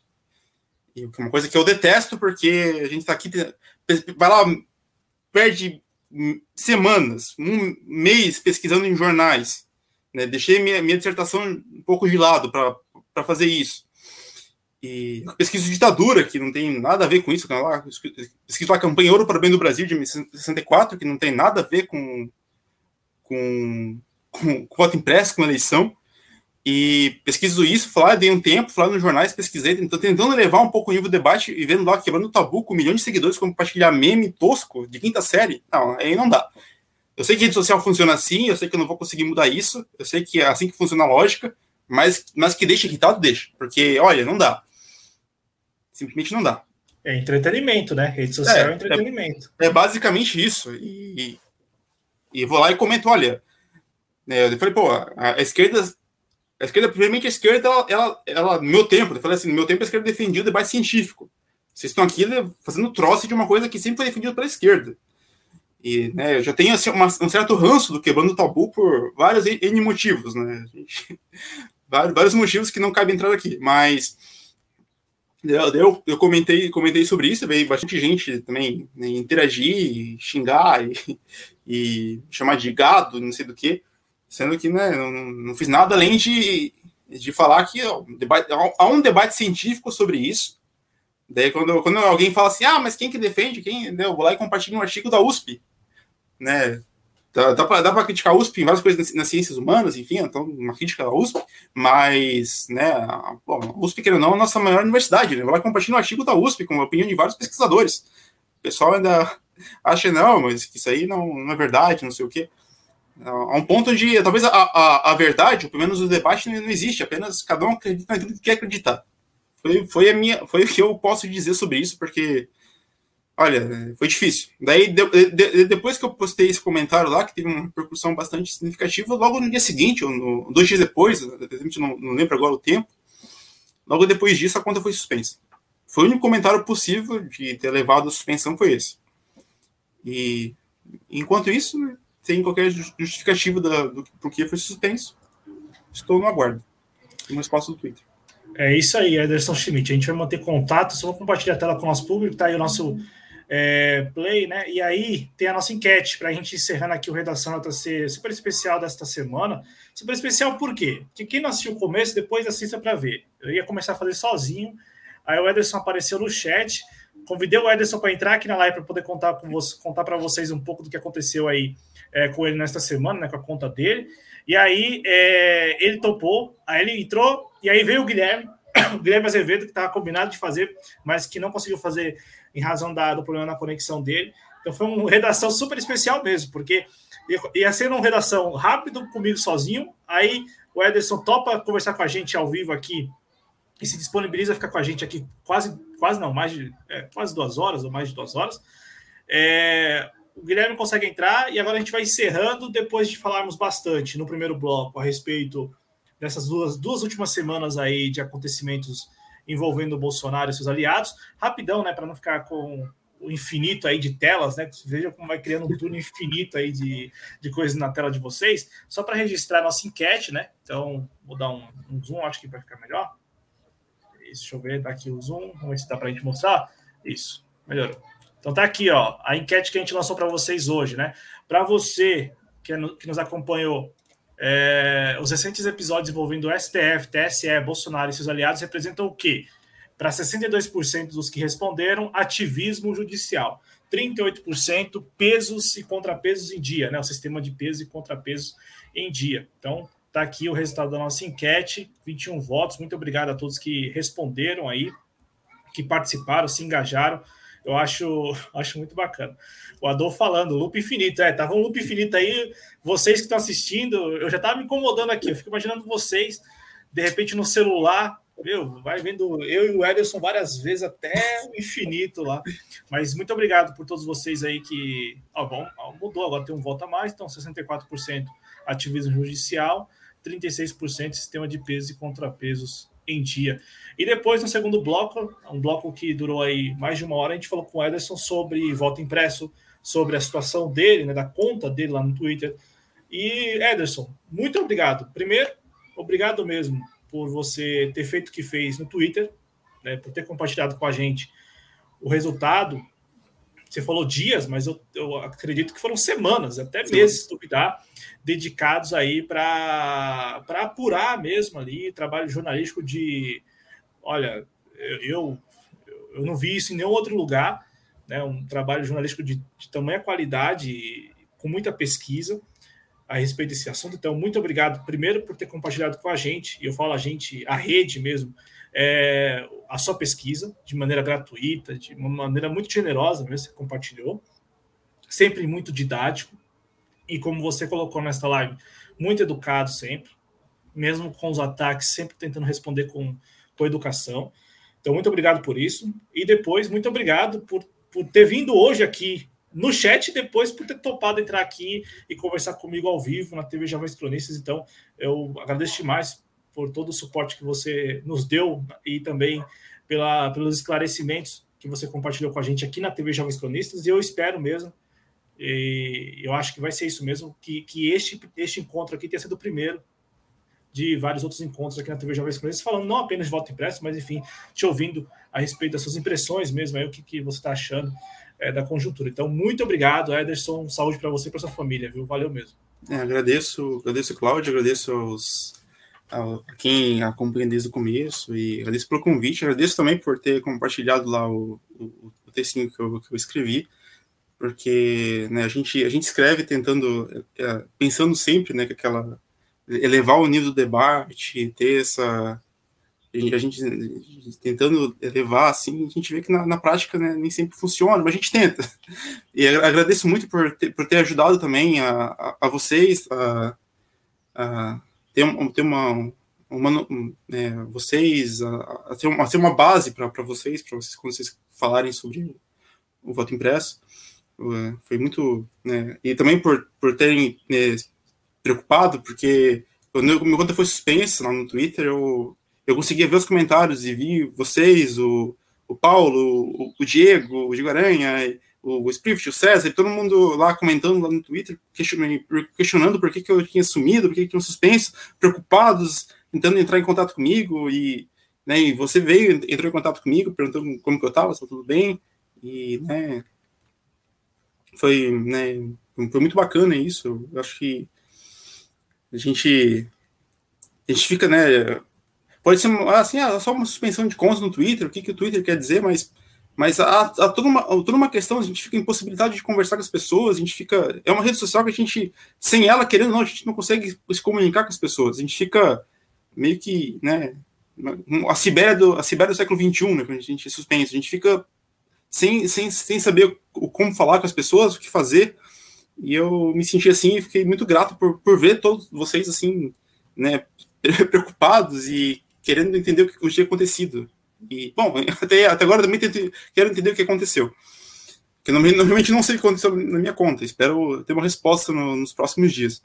Então, agradeço vocês e acho que foi muito legal estar aqui. Foi, foi assim, um pouco em cima da hora, né? Mas, mas é assim, assim que funciona, né? Então, acho super bacana. E espero voltar, espero, espero voltar a falar sobre um tema mais leve, né? Que eu tenho um domínio talvez um pouco maior, que é meu tema de pesquisa, que é ditadura, campanha ouro para o bem do Brasil, que é um tema inédito, que você não vai encontrar muito qualquer. Né, enfim.